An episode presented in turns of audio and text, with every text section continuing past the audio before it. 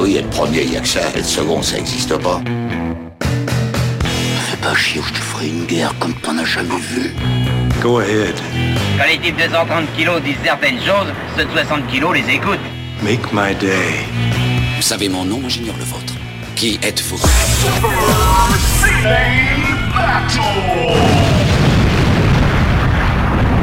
Le second, c'est un con. Super Ciné Battle, c'est le podcast où nous établissons le classement ultime du cinéma. Nous prenons vos listes de films que vous nous adressez pour les classer du meilleur au pire afin d'obtenir LA liste ultime. Ceci est notre épisode 149 et je vous l'annonce tout de suite, c'est un season final. Et qui d'autre pour faire ce season final que bah, l'autre mec habituel de ce podcast, à savoir Stéphane Boulet, alias Plugin Baby, qu'on dit aujourd'hui l'Helvète, puisque tu étais dans la ville, euh, plutôt dans le pays juste à côté, frontalier de, de chez toi. Exactement, voilà. J'étais en Suisse pour, euh, de, pour de sombres histoires euh, que, je, que je ne détaillerai pas ici. Moi j'ai entendu petite vœu, hein, voilà, je veux pas. Voilà. Exactement. Euh, non, mais du coup, voilà, je me suis retrouvé en Suisse et j'en ai profité pour aller voir le. visiter enfin le musée Giger à, à la Gruyère, du coup. Euh, voilà, musée consacré. non loin de Montreux. Oui, non loin de Montreux. Bah, j'en ai profité pour aller euh, euh, voilà, rendre hommage à Freddie Mercury, effectivement, au passage. Est-ce que Freddie Mercury a enterré à Montreux, c'est ça? Euh, non, il a une euh, statue. Il a une en statue, fait. oui, je sais, je sais, il a juste une statue, mais je me suis toujours demandé. Il est a vécu. Il a vécu à Montreux en fait. Il a vécu Ah, et euh, si Ah, comme me toute l'équipe de France de tennis Non, je déconne, je sais C'est pas. ça. Euh, et, et si je me souviens bien, je crois que c'est le, le dernier album de, de Queen en fait qui, euh, qui avait été enregistré ici. D'ailleurs, le- le- l'album qui utilise la fameuse statue euh, pour sa pochette, Ah, donc ouais, tout, tout s'explique. qui est sorti l'album qui est sorti posthume du coup. Eh bien, merci, Pour cet instant culturel. merci Max Besnard pour ce- cet instant. pour- J'adore quand tu parles d'Oasis, putain, c'est mon groupe préféré. Alors, euh, Steph, on est, pour, on est là pour un season final. Tout à fait. Et j'ai préparé aucune liste, tu vas voir. tu vas voir, ça va être grandiose. En roue libre. Alors, season final, ça veut dire que c'est la dernière fois qu'on fait les années 2000 avant, euh, avant la prochaine fois. Et maintenant, vu qu'on rajoute à chaque fois des, des décennies et qu'il y a des choses qui se passent et qu'il y a eu un confinement entre temps, C'est vrai, c'est vrai, tout à fait. J'ai l'impression que. euh, ouais, genre, je me repère en fait par rapport au confinement, l'axe temporel en fait. l'axe temporel de Super City Battle. Donc là, on croise les doigts, il y aura plus de confinement. Euh, a priori, c'est a priori non, mais bon après tout, tout peut arriver encore, tu sais. Ah ouais, alors où en est, où en est ton ministre de tutelle? J'ai arrêté, de, de me poser la question. C'est bizarre, mes amis profs que j'ai rencontrés aujourd'hui, euh, ils m'ont dit exactement la même chose. Ils, sont affligés, je sais pas pourquoi, mais qu'est-ce qui vous afflige? Il a l'air, il a l'air remarquable ce monsieur. Bah oui, oui, il a, il a- il- a plein de qualités, Ouais. sans doute. On les a pas vus. C'est juste voilà qu'on qu'on les a pas vus. Et donc, c'est la dernière fois qu'on fait les années 2000. Ça serait bien qu'on se remémore un peu ces- les bons moments de ces années 2000. Et je te propose de revoir le top. Alors, je te conseille plutôt de. On va faire plutôt le top 21 pour être sûr d'avoir au moins deux films. Parce qu'il n'y y avait pas eu beaucoup d'entrées. Tout à fait. Alors, premier, c'est Les Fils de l'Homme. Deuxième, c'est Memories of Murder. Troisième, c'est No Country for All Men. Quatrième, c'est History of Violence. Vas-y, fais un peu ton, taf. Eh ben, euh, on a juste derrière euh, Mother, cinquième, GSA, euh, sixième, Millennium Actress, Le Voyage de Chihiro, La Graine et le et The Host, pour conclure le top 10. Et pourquoi on va faire le top 21 C'est parce que bah, on, veut, on veut inclure un peu des nouveaux films qu'on a vus euh, au cours de cette, euh, de, de cette période des années 2000. Elle a été assez longue, hein, on, a fait quelques, on a fait quelques épisodes quand même. Et euh, donc, 11e Les Exilés, 12e Eternal Sunshine of the Spotless Mind, et 13e, ça c'est un peu la nouveauté, c'est l'entrée, entrée dans l'épisode précédent, 13e place, c'est Elephant. Tout à fait, de Gus Van Sant. Voilà, que y a, les gens nous ont envoyé des listes en disant Chaha, euh, les, les palmes et tout ça, euh, c'est pas votre cam et tout, euh, démontez-le. Je sais pas si c'était celle l'intention de la liste, en tout cas, c'est beaucoup de gens nous disaient Ah là là, vous, vous êtes un peu dégueu. Et finalement, bah, non, ça nous arrive d'aimer des films qui ont, été, qui ont reçu des palmes d'or. Eh oui, eh oui, bah attends, euh, euh, c'est pas le premier d'ailleurs hein, qu'on qu'on encense le premier Palme d'Or. Si je me souviens bien, euh, il y, a, il y a notamment un film dans les années 80 qui est plutôt bien classé qui a reçu la Palme d'Or. Mais bon, après, euh, je dis ça comme ça. Euh, écoute, euh, c'est euh, euh, Akira n'a pas reçu la palme d'or, Robocop n'a pas reçu la palme d'or, je ne vois pas de quoi tu parles. c'est ça. Les, les aventures de l'Arche perdue non plus, je ne vois pas de quoi tu parles. Ouais, c'est vrai. Donc Elephant, on continue. Vas-y, continue. Euh, oui, bah du coup, j'en- étais au Elephant, donc euh, ouais, merde, j'ai perdu ma liste. Ah oui, j'ai cliqué sur les listes des années 80, donc forcément, j'étais plus sur la bonne liste. donc on a la Cité de Dieu juste derrière, Ituma Matambien, euh, 15e place, The Yards, Time on Tide, euh, Infernal Affairs, Casino Royale et euh, The Ass- Assassination of Jesse James by the Coward Robert Ford à la 20e place avant d'avoir euh, Ghost World à la porte du top 20. Et je pense que ça vaut le coup de parler un peu en fait, du top 30, parce que c'est là qu'il a commencé. Donc Ghostward est notre entrée, OSS 117, le carnet d'espions, euh, le retour, Old Boy, Kiss Kiss Bang Bang. Et Kiss Kiss Bang Bang, voilà, c'est une entrée. Il était épisode 145, on en a parlé, c'est un polar qu'on aime beaucoup. Juste devant Hot Fuzz et Shaun of the Dead. Juste devant Collateral, et Collateral est juste devant Nos Rebelles. Ça Qui va. aurait pu être un film à, un film à festival d'ailleurs. hein. Qui aurait pu effectivement être un film à festival, effectivement. Et je vois juste au-dessous les infiltrés en 33, 33e place. Donc voilà. Et maintenant, je te propose de, de scroll down, utiliser la petite molette. Enfin, toi, t'as une petite molette, moi non. La petite molette. Et je pense qu'on va s'arrêter, allez, pas aux 300. mais on va- pff, Ah non, parce qu'il y en a quand même beaucoup. Il y en a quand même beaucoup, non, non. ça, ça- ça- ça fait vraiment beaucoup. Ouais, on va dire. euh, Ah putain, Brocelion 311. On a eu 300. Oui, qui, euh, a, qui a- qui a fini 312e. qui a fini 312ème, voilà. et, et il ne va pas arrêter de tomber. Il y a eu Euh, des serpents dans l'avion, je- 315. Voilà, de ben, euh, Angela, Wasabi. euh, euh, Qu'est-ce qu'on a eu récent Si. euh, euh, 40 jours et 40 nuits. 40 jours. oui, puis l'extraterrestre aussi. L'extraterrestre, un peu l'ex- la, qualité française. voilà. 327e. Et, et puis alors, chamboulement euh, au cours de cette période, chamboulement du, du top. Ah, euh, ch- Chute à l'arrière du peloton. à l'arrière du peloton. Alors, tu sais, il y a eu un chamboulement. Ça arrive pas souvent. Et en fait, je pensais pas que Astérix aux Jeux Olympiques et Catwoman allaient se faire déloger si facilement. Et pourtant, il y a eu les visiteurs en Amérique. Oui. Et faut jamais sous-estimer la puissance de Jean-Marie Poiret quand il veut. Et Battlefield Earth. Et Et, oui, Battlefield Earth, vous pouvez nous croire, c'est vraiment un des, un des plus gros films de daube de, de cette décennie. Ouais, Oh. c'en c'en est douloureux. C'est quoi, si vous nous accordez un tout petit peu de crédit, et je me, je me dis que si vous nous avez écouté au moins jusque-là, ou peut-être euh, tous les épisodes d'avant, croyez-nous sur parole, c'est vraiment de la derbe. c'est vraiment, c'est vraiment à chier, quoi. Et euh, je te propose euh, de, de s'attaquer à cet épisode, peut-être. Et fait, bah écoute, on est là pour, on est là pour ça, attaquons, attaquons. Une liste que je trouve assez représentative des films des années 2000. C'est des films dont on pourra peut-être parler de manière détournée quand on fera les années 2010. D'accord. Ah, tu te demandes de quoi je on suis va. curieux, voilà, de, de- quel est le...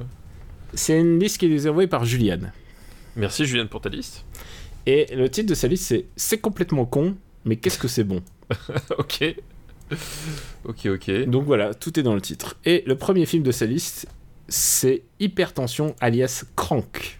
Et oui, euh, hypertension, donc avec euh, Ja- Jason Statham. Jason Statham, que, dont, dont j'avais oublié jusque le, le nom. euh, J'ai eu une amnésie de- sur le nom de Jason Statham. C'est quand même le, pourquoi. le- le mec qui, qui, qui arrive à oublier qui est Jason Statham, quoi. Ouais, non, non, mais j'ai eu une amnésie. euh, bon, je l'aurais effacé au montage. Mais, mais genre, pendant deux secondes, genre, j'étais en train de me dire merde, il faut que je fasse un- une liste avec ce film-là. Et je savais plus. Voilà. Ah bah c'est du propre, c'est du propre. Ouais, mais, mais tu sais quoi et, euh, Chaque fois que je me souviens d'un truc sans faire gou- sans, sans googler, euh, je me dis c'est une victoire euh, pour la mémoire, quoi. Voilà. Non mais de toute façon, je, je pense que le vrai problème c'est que tu t'es dit ouais c'est t'es raciste envers les chauves, donc tu t'es dit voilà c'est encore un, un mec sans cheveux, ils se ressemblent tous, ils ont tous le même nom quoi. Alors, pense que c'est ça le problème. C'est faux, j'ai vu Fast Nine.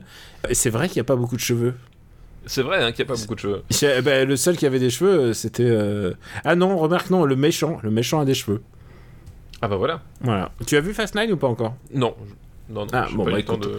On va peut-être en parler en périphérie. Bon bah écoute, euh, c'est parti pour Jason Statham dans un film de Mark Neveldine et Brian Taylor et, et c'est un c'est un duo, c'est un duo de réalisateurs qui va ensuite euh, se faire connaître parce que on, je sais pas si on a, on a vu on a vu on n'a pas vu Gamer. Si, si, si, on a vu Gamer avec, euh, avec, avec notre ami euh, de, de, de, de 300, comment il s'appelle euh, Gérard Butler, voilà. Avec Gérard Butler et puis ensuite et ensuite qui vont revenir pour Ghost Rider. Voilà, Ghost Rider le, le 2, du coup, Hmm. attention. Celui avec Idris Elba. Idris Elba qui fait de l'accordéon. Idriss Elba qui fait l'accordéon. C'est pas, c'est pas son pire rôle, c'est ça le pire, c'est que c'est pas. c'est pas. Oui, c'est. On, on, pensait que c'était une, une, erreur dans sa carrière. Non, c'était, c'était juste prémonitoire. tu sais quoi, à un moment, je, à un moment, je voulais regarder ce film, euh, je voulais regarder Crank, euh, euh, ou au moins le proposer à ma meuf, et je lui, je lui ai dit, en fait, c'est l'histoire d'un mec, il est empoisonné, et il faut pas qu'il tombe sous les 80 à l'heure, sinon il va exploser. Et elle m'a dit, mais, mais c'est speed ton film. Je fais, non, non, pas du tout. et... Et, elle a regardé deux minutes du film et elle a fait Ah non, non, moi je ne regarde pas ça. Elle m'a dit J'ai l'impression que c'est une parodie. Euh, mais pas du tout. Euh, alors là, je, je trouve qu'il y, y, a vraiment un, un crime de, de, de, de, un crime de sale gueule. Voilà, j'ai envie, envie, de dire, euh, osons les mots. Oui, non, bah, pff, comment effectivement décrire Crank C'est vrai qu'effectivement, t'as raison, c'est Speed, sauf qu'on a remplacé le bus par Jason Statham. c'est effectivement littéralement ça. où effectivement, il incarne, un, je crois qu'il est tueur pour la mafia, enfin un truc. Bon, c'est un hitman. C'est un hitman globalement tout le monde s'en branle. Hein. Je crois que c'est à peu près quand même le credo. Ouais, mais euh... c'est un hitman, ça explique qu'il se bat super bien. Oui, voilà, c'est que, que, comme, comme dans son dernier film avec Guy Ritchie, euh, euh, euh Warf of Men, voilà. Il est, il est invulnérable, voilà. Il, il, il est invulnérable et, et c'est Jason Statham, donc tu peux rien faire. Qu'est-ce va, qu'est-ce que tu vas dire? Et donc voilà, et du, du coup, il, il, euh, on, plutôt que de le tuer, en fait, on, le, on, lui injecte une sorte de sérum qui, qui fait que euh, si son cœur ralentit trop, il, euh, il, il, meurt instantanément, et donc du coup, il va littéralement euh, devoir euh, s'abreuver d'adrénaline pour pour survivre. Et ça n'existe pas dans la passe... réalité, hein, je précise. Non, je, moi médicalement j'y crois. Moi, médicalement, j'y crois à fond la caisse. Par contre, le vaccin, non. Euh... Mais ça, oui. le, le, le, vaccin jamais, mais alors ça. Ah, ça, ça c'est euh, prouvé. Euh... C'est voilà, c'est prouvé. Bah, on, on, a d'ailleurs ce, ce, film est un documentaire, hein, rappelons-le. Euh, et euh, qu'est-ce que je voulais dire Donc oui, et l'adrénaline, ça va passer partout, c'est-à-dire qu'il va, il va aller très très vite en, dans, dans, des véhicules motorisés, il va taper sur des gens. de manière complètement va, gratuite. De manière complètement gratuite. De manière complètement gratuite, parce qu'il lui faut cette adrénaline, sinon il meurt. Donc voilà, il va faire l'amour en public à, sa, petite amie. Euh, voilà, tout, ce, genre, de, réjou de, réjouissance et ça dure euh, 1h20 comme ça. Voilà, il n'y a pas, faut pas chercher énormément de justification à, ce qui se passe. Voilà, globalement, euh, le, la chose qui est un peu euh, un peu original dans ce film-là, c'est euh, la façon euh, dont c'est filmé, c'est-à-dire que euh, comme le, personnage vit sans arrêt sous adrénaline de façon complètement, complètement hystérique, ben, du coup le, film adopte en fait ce cette façon de, de, de, filmer avec de, euh, une, utilisation d'une caméra, euh, c'est même plus porté tellement elle est, euh, elle est tremblante. c'est c'est l'utilisation d'un grand angle de, de, de tic de montage hyper agressif, de, voilà, de choses comme ça. L'idée, c'est qu'il faut que ça aille à 200 km/h, y compris dans la, dans la mise en scène et dans le montage. et ça a quand même un un petit effet, on va dire. Euh, euh, voilà, il y a beaucoup de codes du jeu vidéo qui sont repris puisque euh, il y a des modélisations en pixels de son de son cœur en train de de, de, de battre, puis de s'arrêter, puis de repartir, bah, etc. Littéralement, c'est des niveaux différents avec des boss voilà. parfois. Enfin, c'est une construction de jeu vidéo voilà, il, passe des niveaux, euh, il, passe des niveaux effectivement, euh, comme dans un jeu vidéo. Euh, voilà, le, souci qu'il y a, c'est que effectivement, derrière ce, ce concept-là, qui, peut, qui peut, on va dire, se, se, défendre, il y a quand même un aspect un tout petit peu épuisant dans ce film-là. Alors certes, c'est le concept s'évolue, mais au bout d'un moment. Euh, voilà, c'est pas. Donc, il y, a... y, a eu un 2, hein, faut le dire. Et il y a eu un 2. Il y a, des, y a des, des, gens qui sont vraiment fans de ce, de, de ce, ce, de ce film. Voilà, je, je ne vais pas les citer, mais euh, il y en a. Euh, et en fait, moi, je, voilà, je trouve que le, l'idée, le, pourquoi pas, mais l'exécution, enfin, voilà, le côté hyper, hyper agressif, même si ça dure qu'une heure vingt, en fait, au bout d'un moment fonctionne pas si bien que ça et c'est vachement redondant c'est à dire que euh, globalement tu enfin voilà, ça, ça dépasse, euh, ça- tu, tu, tu vois à peu près où ça veut aller et ça ne dépasse jamais vraiment le concept de initial euh, plus que ça. Euh, c'est rigolo. euh, mais euh, voilà, c'est un film effectivement que je, je m'amuserais pas forcément à revoir. Et il y a eu un 2 qui, est- qui est exactement le même principe avec 2-3 variations. Euh, Et voilà. la suite directe en plus. Oui, qui, se passe, oui, je crois, en plus, ouais, c'est ça, la, quelques minutes après, euh, voilà. Euh, donc, il y, a, y, a y, a, y a un côté parfois aussi assez, assez étrange, et, c'est voulu, hein, mais euh, un peu euh, film réalisé euh, façon YouTube, voilà, c'est-à-dire que t'as l'impression que c'est pris avec un, avec un vieux caméscope, euh, que c'est des plans euh, faits complètement à l'arrache, etc. Euh, bon, c'est un certain parti pris esthétique euh, qui est rigolo, mais que je trouve un poil vain et, euh, et un poil pénible sur la, sur la longueur, même si c'est encore une fois très court. Bah, c'est, je crois, c'est une heure et demie, hein, un truc comme ça. Oui, c'est ça, c'est 1h20, ouais. Mais ouais, en fait, c'est épuisant. En fait, je pense, mais c'est. c'est, c'est. J'ai toujours comparé ça à un, à un film stoner d'action. Je pense que les gens qui, qui aiment bien les. qui connaissent bien les états seconds, qui, pre- qui ont soit pris de la drogue ou, euh, ou régulièrement bourrés, enfin, je pense qu'il y a, il y a un truc qui est proche de ça, quoi. Bon, Il y a peut-être un truc qui est proche de ça, euh, effectivement. Euh, Pour moi, c'est un stoner. hein, parce que je, je pense Oui, que oui. ça tient plus du stoner. Stoner, bien sûr, entendu avec des codes de, de, de jeu de baston. hein. Mais, euh, mais ça reste. C'est quand même. On parle d'un mec qui, est en- qui est en train de se défoncer euh, exprès, quoi. Parce qu'à un Oui, moment, il prend de la cam exprès parce que ça lui augmente son. Oui, puis, puis à un moment donné, il se met, il se met debout sur, un, sur une moto parce que. euh, euh, parce que c'est voilà parce que c'est c'est- plus euh, on va dire plus excitant comme ça etc enfin il y a oui je- il y, a- il y effectivement un côté je, je vois le côté stoner carburé à l'adrénaline tout ça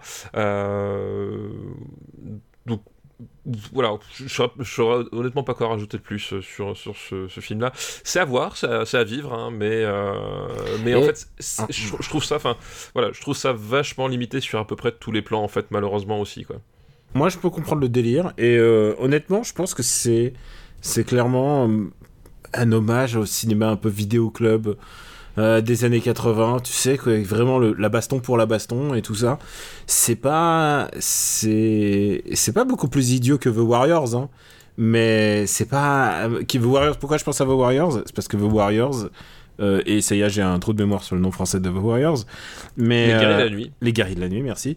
Euh, c'est que c'est aussi une construction de, de baston, quoi. C'est une construction de, de jeux vidéo, en fait. Oui, mais il y a, il y a- Sauf il y a- que là, ils, ils ont réavalé les codes et il y a le coup, parfois, il y a la caméra qui passe en mode. bah, genre, il y a la caméra de surveillance. Ensuite, il y a ce système où ils filment. Ils ont vraiment tourné en deux caméras tout le temps et la caméra est très mobile et tout. T'as l'impression que c'est un. Bah, c'est le. C'est genre, c'est le résultat de la télé-réalité, en fait. Hein. Oui, C'est- bah, il- y, a, il y, a, y beaucoup de codes de télé-réalité qui sont ré- réutilisés dans ce film, quoi. Et, et c'est peut-être pour ça que je trouve ça euh, assez énervant, c'est-à-dire que il y a euh, voilà, c'est- il y a vraiment cette idée de, de, de, de- de- voilà de, de faire un, un film YouTube euh, au, au sens propre, euh, le shoot d'adrénaline immédiat euh, où euh, voilà on, on, on, se- on se prend pas la tête et tout machin, mais euh, pff, enfin voilà, je, je trouve que ça va pas nulle pas grand euh, pas pas voilà ça va ça va nulle part et contrairement voilà à, à d'autres films de baston euh, euh, que, que, que nous on adore comme, comme, comme certains films asiatiques, etc. Il y a, en termes de mise en scène, honnêtement, c'est- vraiment pas très joli. C'est juste que c'est rigolo parce que Parce c'est- que c'est ultra dynamique, quoi. voilà, c'est rigolo parce que c'est ultra dynamique, mais en vrai, euh, en, en vrai, c'est pénible. Bah, il y a un moment où, tout début, si tu te souviens, tu sais, il rentre chez les. euh, euh, chez les. Je sais pas si des dealers, mais des gangs. Euh, Oui, il y a- ouais, et, y a- et donc il est très insultant avec la il veut se bastonner. Hein. C'est- Et d'ailleurs, euh, se bastonner, c'est sa survie.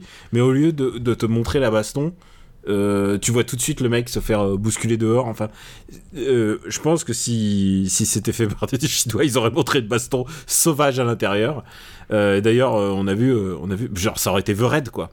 Et mais le, le truc, c'est que ça a pas la capacité de The en termes de, en Ah bah termes non, mais quoi. ouais. non, non, mais c'est. Oui, on, on- on est très, très, très loin de, de ce genre de, Mais, de produit. mais Quoi. je pense que c'est à partir de là que Statham euh, à... Alors ça, il y a l'objet Statam, mais ça, je suis pas du tout calé en Statam. J'ai du mal à comprendre à quel moment Statam est devenu Statam, à part, euh, tu vois, Snatch et... euh, Mais tu vois qu'à quel moment tout d'un coup on s'est dit ah c'est une bonne idée ce mec qui fasse des coups de pied des euh, je- je- j'ai j'ai du mal à voir le moment où, où- où il est devenu un, un, un emblème de de- d'actionneur des années 2000 en fait je genre j'aurais jamais parié ça euh, quand en voyant en voyant Snatch mais même en voyant euh, le, le premier film là, il était il est est-ce qu'il était dans Arnaque, Arnaque euh, Crime, oui, il, était dedans, ouais. Il était dedans. c'était un des Euh, c'était un des un des principaux alors du coup Euh, oui, c'était un, c'était un des mecs de. Ah ouais, bah, d'accord. Ouais, bah, donc tu vois, genre jamais j'aurais pu imaginer que ça deviendrait un des emblèmes euh, de des années 2000 et, et 2010 hein, puisque euh, c'est lui qui devient le, presque le personnage principal d'Expendables euh, avec Stallone enfin Oui, genre, oui, euh, oui, et, de- et- de- et sans parler de Fast and Furious Tout à fait. alors on va le classer On va classer Crank. euh, c'est pas le meilleur stat même j'ai envie de te dire Ah bah non, non, non, c'est sûr.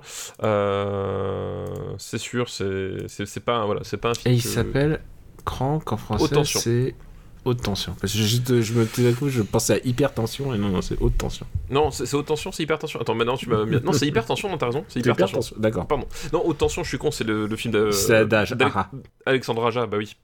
Euh, Oui, oui. Comment j'ai pu. hyper tension ça arrive ça arrive Euh, Eh, hyper c'est la fin de saison, on est comme ça, on est relâche. Euh, Et- hyper et- il faut le dire, on est en train de tourner, enfin on est en train d'enregistrer, putain tourner, enregistrer, on est en train d'enregistrer de nuit et donc c'est le retour des moustiques euh, qui viennent se coller sur mon écran, c'est vraiment super agréable, c'est vraiment la totale. Écoute, moi ça va, j'ai pas de moustique chez moi. Ouais, je sais, t'es en montagne. Eh oui. Euh, écoute, moi, moi, moi, moi, moi, moi, moi, je mets ça. euh, euh, je vois là, je 2012, 40 ans, toujours puceau. Je vois, je vois, je vois ça quelque part par là en fait. Euh, Je vois ça quelque part dans, dans cette. euh, Je, je mets ça moins haut que 2012, moi je dirais, mais c'est juste par pur...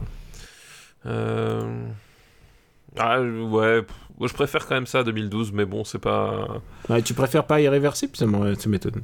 Si, je préfère Irréversible. Ok, tu, tu, m'as- tu m'as convaincu. Ouais, mais Intolérable Cruauté, je pense que bon, il peut, il peut redescendre un petit peu. Allez. Ouais, bah écoute, voilà, entre Irréversible et Intolérable Cruauté. Hypertension. Et comment s'appelle le deuxième? C'est Hypertension 2 Non, c'est... Euh, hypertension ten- ten- tendue? Je sais pas. Euh, je sais pas, il ça doit être hypertension 2, non, je pense qu'ils sont pas trop pris la tête, à mon avis. En, euh, en anglais, c'est High Voltage, donc euh, en français, c'est c'est Hypertension 2, tout Ah bah simplement. Ouais, tout, tout simplement. simplement. Euh, bien, Pourquoi écoute, se prendre la tête? pourquoi se prendre la tête? Et parfois, quand t'as quand t'as un concept, il faut, faut y aller, faut, faut pas hésiter. Euh, le deuxième film de cette liste, eh ben écoute, ça fait longtemps qu'on n'a pas parlé de Fast and Furious, c'est Fast and Furious 4.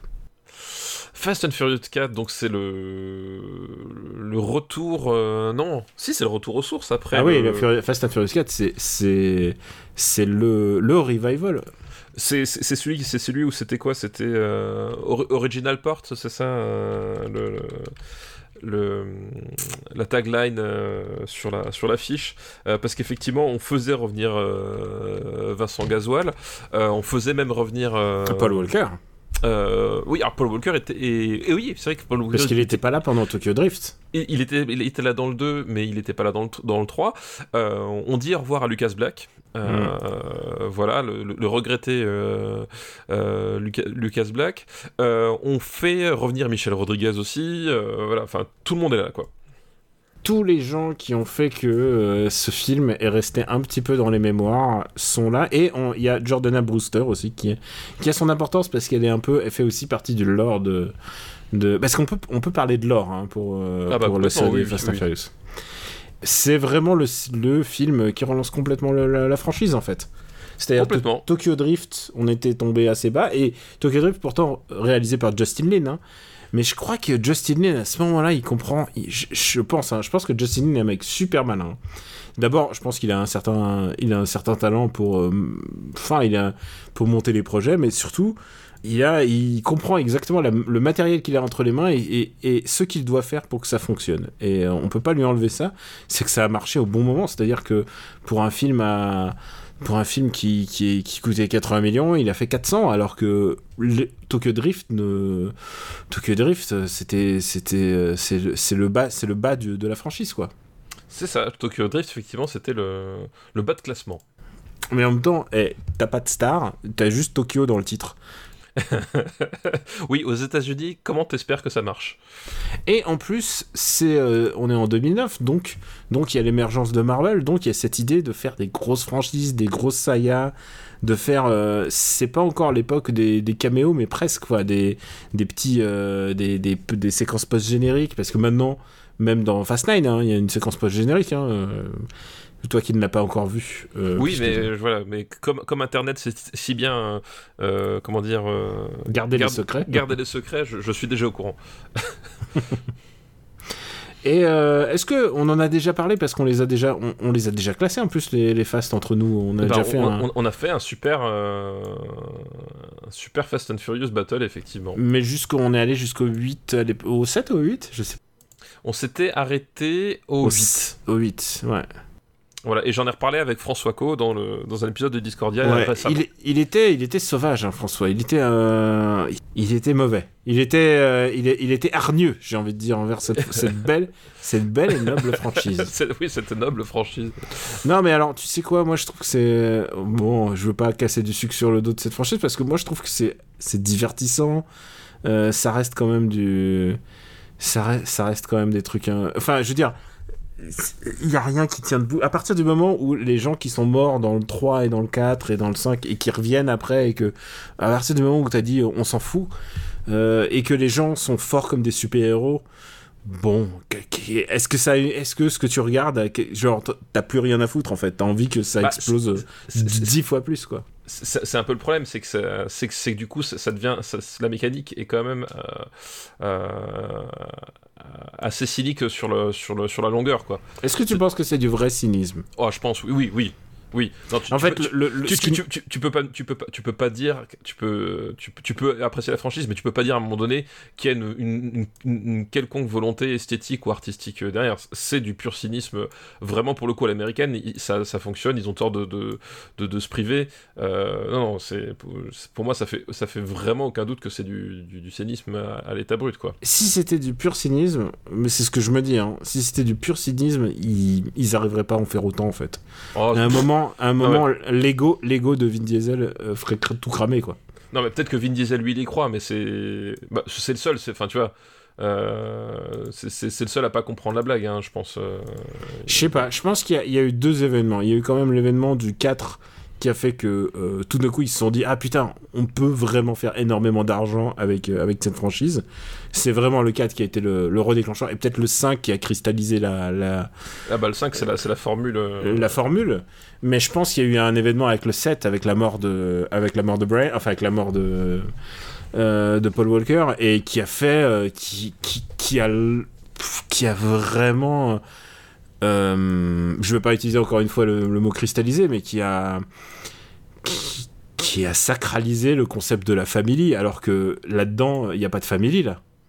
Enfin, bah, euh, bah, si, si, si, si, Michel bah, Rodriguez, c'est la femme de. Bah oui, c'est ça. Mais, à part ça, il n'y a, a pas de notion de famille là-dedans. Bah si, quand même, parce que t'as le personnage de Jordan Brewster qui, reste, qui, qui se remet, qui se remet avec, euh, avec Paul ah oui, Walker. c'est vrai, il y a la sœur de Euh, Dominique. bah, bien, bien sûr, bien sûr que si, ça, ça, ça, ça, y, est, ça y est déjà.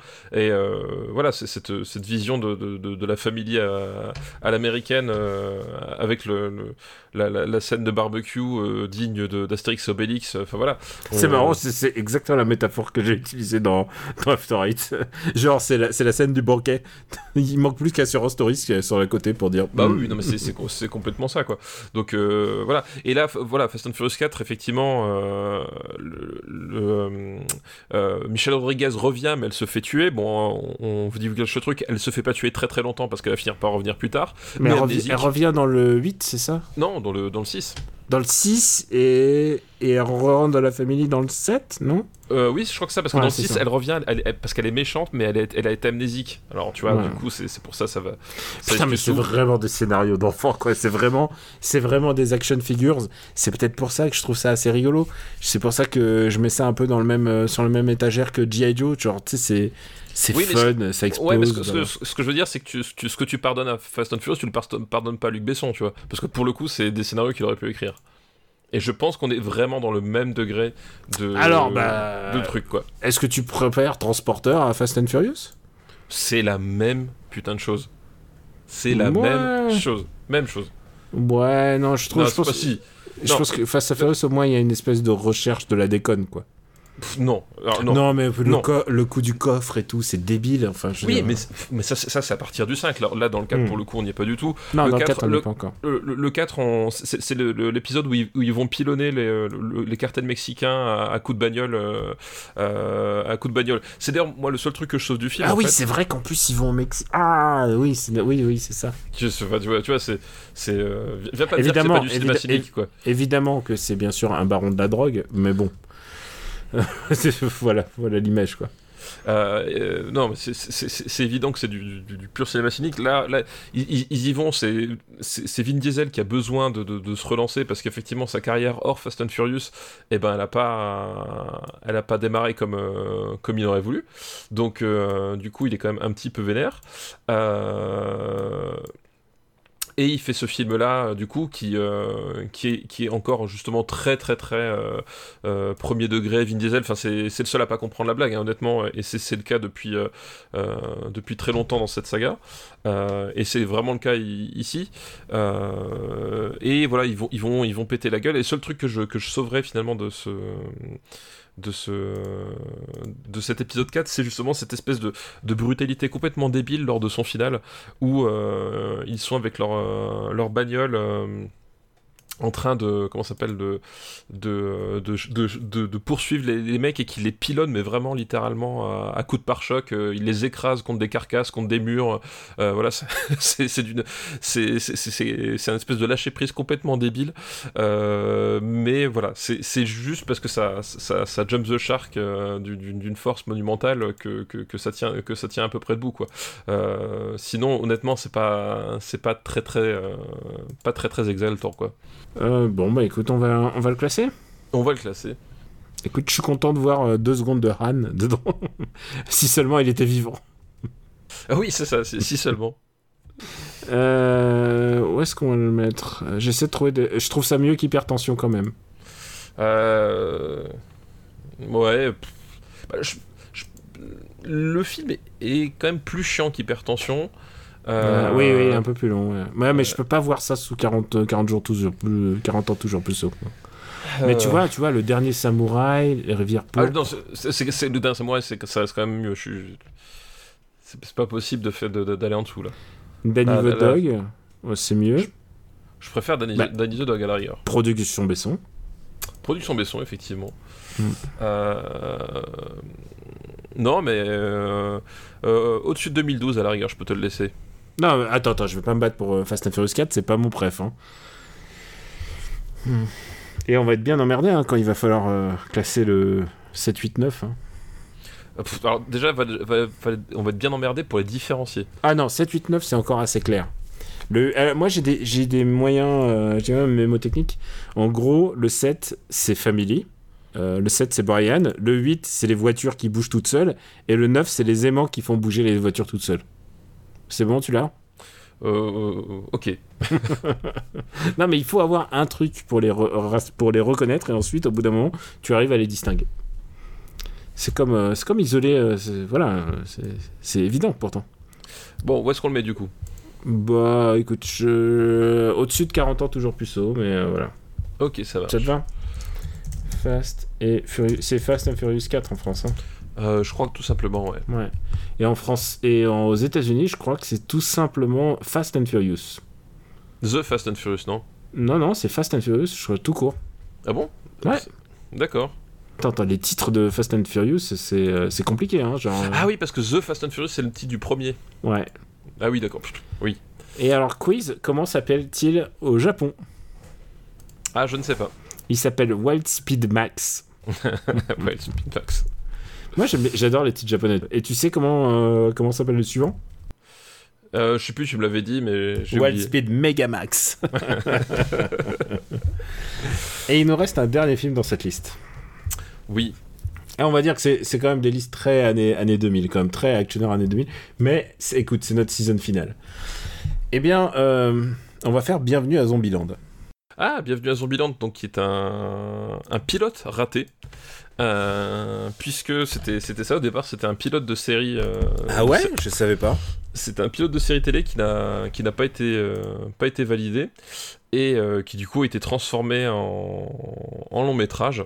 Donc après je sais je, je pourrais pas te, te dire le comment ça s'appelle le euh, le l'ambition le, Ah. non l'ambition du de, la série à, la base du coup euh, ou savoir où est-ce qu'il voulait aller avant qu'il euh, euh, avant qu'il comment s'appelle qu'il bifurque mais ouais à la, base ça devait être une, une série qui s'est transformée qui s'est transformée finalement en, en, en long métrage Et ils ont bien fait parce que c'était un énorme carton. Et oui c'est un énorme carton. Et je crois que dans le, le rôle de base il y avait que Emma Stone qui était dans le pilote. Après ils ont recasté euh, tous les autres personnages donc euh, Jesse Eisenberg et euh, et, et Woody Harrelson. Voilà. Ben, eh ben, on parle du casting parce qu'il y a Emma Stone, donc comme tu l'as dit, Emma Stone qui est le love interest du, du héros, du point de vue, qui est joué par Jesse Eisenberg. Et Jesse Eisenberg joue, joue vraiment Jesse Eisenberg, quoi. C'est-à-dire, il est à la. J'ai l'impression qu'il a beaucoup mis du sien dans les dialogues et dans le. Tu sais, cette espèce de point de vue, pas, pas, pas cynique, mais du genre un peu. euh, un peu distant. Il faut dire, euh, bah, si vous, avez vu euh, Bienvenue à vos Zombieland, vous le savez, mais ça commence un peu comme un tuto, genre comment survivre euh, chez les zombies. Et il dit, Oui, bah, il faut, il faut avoir, il faut être en forme, il faut, il faut leur tirer deux fois dedans. Enfin, il- voilà, il y a tout un truc. Parce que le, personnage d'Eisenberg, effectivement, a des, règles de, survie pour, euh, bien euh, survivre correctement à l'invasion des, zombies. Et donc, euh, règle numéro 1, règle numéro 2, et c'est que des règles genre, il faut être en bonne forme physique, il faut toujours tirer une bastos dans le zombie quand il est au sol, parce qu'il est, est jamais mort. Et, c'est un peu une règle méta, parce que évidemment, c'est basé sur bah, tous les films de zombies. Euh, sur euh, ouais voilà c'est Jesse Eisenberg c'est un nerd en fait dans ce truc Oui, c'est un nerd ça. fan de fan qu'on suppose fan de films de zombies et puis euh, et puis ils font la rencontre de Tallahassee qui est joué par Woody Harrelson et je pense que c'est un des un des miracles de, de casting de ce de, de ce film parce que il est Woody Harrelson tu lui demandes de jouer un, un débile un débile sadique il est là il est présent, il répond présent, il est content de prendre son chèque, mais il le fait avec grand plaisir. Oui, bah bien sûr, bah, qui se fait euh, qui, qui, se, qui se fait très plaisir à massacrer des zombies. Alors, il fait l'espèce de euh, comment ça s'appelle? De, euh, de de figure paternelle en fait qui Il va fait le mentor, ouais. qui, qui va euh, qui va prendre en charge ces, ces personnages là voilà qui sont qui sont un peu perdus alors effectivement tu l'as dit Tallahassee c'est à dire qu'ils ont tous des euh, des noms d'état puisqu'il voilà il une des règles c'est euh, comment ça s'appelle? Ne jamais être euh, trop personnel et du coup euh, voilà on donne pas les vrais prénoms mais on, on donne plutôt des, les, états d'où euh, d'où on pourrait venir euh, parce que voilà ça permet de, de mettre un peu de distance blablabla.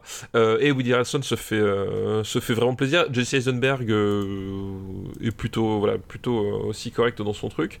Mais voilà il y, a un truc notamment justement maintenant qu'on en parle qui, qui qui fait que ça ça finit par retomber un petit peu plat c'est que déjà en fait toutes les règles en question euh, finalement ont très peu de- d'incidence dans, le- dans la suite du film c'est-à-dire que c'est rigolo au début ils insistent dessus et Ah, en il y a fait juste sur le twist final, je crois. Il, il- il- la règle- il y a une des règles qui dit euh, ne sois pas un héros. Et finalement, il, il se dit Oui, bon, mais- je vais changer, je deviens un héros. Voilà. Mais euh, mais globalement ça voilà ça, ça c'est c'est finalement exploité de façon très très euh, euh, presque gratuite en fait. C'est-à-dire qu'effectivement il y a un petit côté coup de coude aux, aux fans de films de zombies parce que voilà on a tous vu ça machin. Mais en fait ça va jamais beaucoup plus loin que ça. Donc c'est déjà voilà le concept de base de euh, du show et, euh, et, et déjà un, un petit peu on va dire euh, un petit peu éculé sur ce sur ce genre de truc. C'est un peu ce qui est ce qui est dommage. Et c'est un peu à l'image du film lui-même c'est-à-dire qu'il y a des il y a des moments qui sont qui sont vraiment très chouettes, qui fonctionnent très très bien. Voilà, l'énergie des comédiens est quand même présente. Et d'autres moments qui voilà, qui fonctionnent quand même beaucoup moins bien et euh, et qui euh, font que le- il y, a- il y a certains moments ça ça patauge vraiment. Tu vois par exemple, je, je pense notamment au, au passage forcément culte. euh, euh, Ah, le caméo? Voilà, avec le caméo. Alors attention, attention. ne- alors, on va en parler, mais si vous n'avez pas vu ce film, skippez quelques, skippez 2-3 minutes quand on parle du caméo. Voilà. Euh, effectivement, le passage du, du, du caméo qui, euh, qui en soi est rigolo, mais le problème c'est qu'en fait, euh, le, le- Il aboutit sur pas grand-chose, mais il est rigolo. il est pas. bah, C'est-à-dire que moi, la conclusion, je la trouve, je la trouve vraiment drôle. Le problème c'est qu'en fait, c'est tout le développement. C'est-à-dire que c'est le moment où il croise le caméo, le moment où ça se termine. Tout le développement, en fait, il est, euh, je, je le trouve assez calamiteux. Euh, et, et, et ça fonctionne qu'à moitié, c'est-à-dire que tu, tu, tu, tu vois, bah, c'est voilà, c'est c'est rigolo d'avoir euh, cette situation-là avec ce, ce personnage-là, mais euh, en fait, euh, t'as l'impression qu'ils jouent pas tous dans le même film. Euh, clairement, il y en a un qui a l'air de, moins se faire plaisir que les autres. Voilà, il y a un truc très un peu forcé justement, notamment dans ce passage-là que je, trouve, un, peu dommage. Et c'est un peu l'image du film, c'est-à-dire que tu as plein de trucs qui fonctionnent bien et plein d'autres qui ben, fonctionnent moins bien. Voilà, il y a un côté très, euh, très inachevé, très, euh, très approximatif en fait, je trouve, dans le, dans le film au final. quoi. Euh, ouais, tu sens que c'est pas un film ultra abouti, mais il y y a un côté très plaisant. Le, le fait est que ils en ont fait un 2, ça, me- ça, ça me mystifie par contre. Que euh, ils se sont dit, Eh, c'est vraiment une... on peut en faire une IP, alors que clairement il n'y a pas les moyens, euh, il n'y a pas les moyens d'en faire une IP. Je trouve, ouais, c'est un peu abusif. Bah, en fait, le, le- le truc, c'est qu'ils ont, ils- à, à tel point que, que je parlais du, du fait que c'était un pilote de série euh, raté, c'est que euh, ils ont, ils ont par la suite réellement produit un, un vrai pilote. Euh, alors, je crois que c'est entre les deux. euh, films parce que je me rappelle plus le Zombieland 2 quand est-ce qu'il est quand est-ce qu'il est sorti euh, je sais plus si c'est avant ou après euh, enfin bref je me rappelle plus du- Avant ou après quoi bah, je me rappelle plus si le, le, le pilote, parce qu'en fait ils ont, ils ont, Ah ils ont oui, tour- oui. ils- voilà, le, le pilote de la série, donc je crois qu'en plus c'était chez Amazon, qu'ils ont réellement tourné par la, par la suite. Je sais plus si c'est après Zombieland 2 ou entre Zombieland, euh, entre Zombieland euh, 1, 1 et 2 en fait. C'est ça le truc en fait. Je, je me rappelle plus, mais bref, euh, ils avaient effectivement espoir de, de, de, de- de- d'en développer quelque chose, alors qu'effectivement le la raison d'être du, du truc, c'est, d'être une farce. Donc, euh, euh, donc ça trahit à mon sens. Enfin voilà, moi c'est, ça trahit un peu le problème que j'ai, c'est que euh, ils savent pas forcément trop sur quel pied, euh, sur quel pied danser. Il y a des idées qui sont qui sont rigolotes, mais des idées qui sont rigolotes, mais comme comme peut être rigolote un, un sketch d'une d'un- du SNL quoi. C'est-à-dire C'est que un petit peu un sketch, hein, le film, c'est vrai. Voilà. Et d'ailleurs, il et y a un côté sketch du SNL un peu étiré quoi. Il y a un côté, mais en plus avec la présence de Woody Harrelson, avec la présence ouais. de- de- d'éléments comiques comme euh, euh, comme euh, comme, comme, euh, le caméo, comme oups comme euh, comme le caméo. que- comme on va biper. Ouais, mais euh, mais mais il y a un truc où c'est ça m'a fait rire. Alors, faut que je t'avoue un truc. Oui c'est le film, c'est le film où je suis un peu tombé amoureux d'Emma d'Emma Stone. Je trouvais qu'elle était vraiment, euh, vraiment extraordinaire. En... C'est vraiment la hit girl du moment, au bon moment. Et, et voilà, ça l'a- ça- je pense que ce film lui a permis de se réaffirmer euh, comme personnage de comédie, mais aussi comme comédienne et tout. euh, parce qu'elle était, euh, elle était pas juste la jolie fille, mais elle était juste la fille avec un shotgun. Et ça lui donnait une espèce de, de charisme supplémentaire. Euh, et puis, euh, comme tu l'as dit, on dirait des sketchs à tel point que, en fait, le film, ce qui m'en reste, c'est les mêmes. Euh, tu sais, il y a ce fameux mème de Woody Harrelson qui se. qui. avec les dollars ouais. Qui, qui pleure dans des dollars. Mais tu sais quoi, quand, quand j'ai revu le mème et que, c'est, et que le mème est devenu quelque chose au-delà du film, j'ai fait Ah putain, en fait, c'est ça Zombieland, en fait. C'est, c'est, Bah, tu- bah, tu- c'est, plein, de- c'est plein de petites idées comme ça, quoi. Moi, je, moi, je me rapp- moi, je vois très bien le même, parce que je, je me rappelais pas du tout. Je croyais que c'était en fait le insaisissable, tu vois, ce même-là. Ah, moi je crois que c'est Zombieland, hein. À- à tel- bah, le problème, c'est que dans les deux cas, il y a Jesse Eisenberg et Woody Harrelson et une histoire de pognon. Donc, euh, tu vois, euh, à tel point, je, à tel point je les confonds, et à tel point c'est- que c'est pas si marquant que ça, quoi. Ouais, c'est faux. En fait, les films de Woody Harrelson, ils se différencient par rapport au moumout qu'il met, puisque c'est le, comédien qui a mis le plus de moumout. Et euh, pour cela, je vous engage à regarder Venom, euh, Venom où il a une, une sacrée moumout, n'est-ce pas? Venom, euh, c'est quoi C'est dans le 2 qu'il a de la moumoute Bah, il est dans le caméo. Ah oui. il est dans le caméo de la fin et vrai, il est, il est, il est dans Carnage, Let There Be Carnage. Je sais plus, je sais plus comment s'appelle la suite. Venom 2. Et d'ailleurs, euh, le mec, Ruben Fleischer, se fait une petite carrière mine de rien puisqu'il commence avec Zombieland. Est-ce que tu as vu Gangster Squad? Euh, c'est le truc atroce avec Josh Brolin et. euh, et Ryan Gosling et, ah ouais, et c'est- Emma Stone en, en- et il a très bien compris qu'il est comment utiliser Emma, St- Emma Stone. On va la mettre en robe de soirée pendant tout le film. C'est pas bien Gangster Squad. hein. Ah, c'était atroce. C'était pas bien. Ah non, et oui, et oui, et c'était chez LaBeouf le, le, le, le, le, le- le personnage principal. Non. Si? C'est pas celui-là? Ah non, je confonds avec un autre. Non, c'est Ryan Gosling. Non, non, non, je confonds avec... Oui, je... mais parce qu'il y a un autre film de gangster tout pourri avec... Mais avec... euh, euh, Avec, donc, du coup... Celui-là, euh, c'est avec Sean Penn. Celui-là, c'est avec Sean Penn. Oui, c'est ça. T'imagines Sean Penn et, et, et Shia LaBeouf dans le même, dans le même espace, ils vont, ils vont s'auto-détruire. et, euh, et Ruben Fleischer, c'est celui qui réalise euh, le jeu vidéo Uncharted. Ah, c'est lui, d'accord. Ah, oula, oui. Bah, je, je, je, je voyais pas qui c'était, parce que honnêtement, quand ils ont, quand ils ont fait l'annonce, Avec, euh, avec, avec Tom Holland. avec Tom Holland, oui, effectivement. Qui n'a rien à voir avec euh, François Hollande. Euh, c'est important de Oh le putain, signaler. oh putain, oh putain, je sais pas comment on va tenir jusqu'au bout. J'espère qu'on aura quelques comédies dans cet épisode. Est-ce que tu attends quelque chose du film euh, d'Uncharted? Bah, il y, il y avait potentiellement moyen de faire un truc euh, un peu, un, un peu sympa, voilà, mais pff, euh, effectivement, si tu me dis que c'est- pas le mec de Zombieland, euh, voilà, le genre, le- l'envie vient de repasser à, pas beaucoup. Ah ouais, ouais. C'est... Oui, en plus, je pense que ça doit être des yes man au scénario. Être- je, je sens d'avance, quoi. Euh, bah écoute, on va classer Zombieland. On va classer Zombieland. Sans, Euh, sans grands enthousiasmes. ouais. Non, non, non. Bon, c'est mieux que Hypertension et Fast and Furious, hein, ceci dit, mais euh, C'est même mieux que. Attends, attends, attends.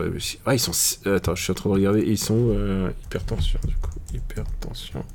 Ah, ils sont quand même hauts, hein, fin- mine de rien. Ils sont. Est-ce qu'on a une liste quand même qui fait plus de 300, 340, euh, 330 euh, films donc, euh, euh, Est-ce que c'est je- mieux que est-ce que c'est mieux que Matrix Reloaded? C'est alors, c'est exactement ce que je vais dire. Moi, je vais dire entre City of Violence et Matrix Reloaded. Ah, je mets je mets ça sous Shaolin Soccer moi.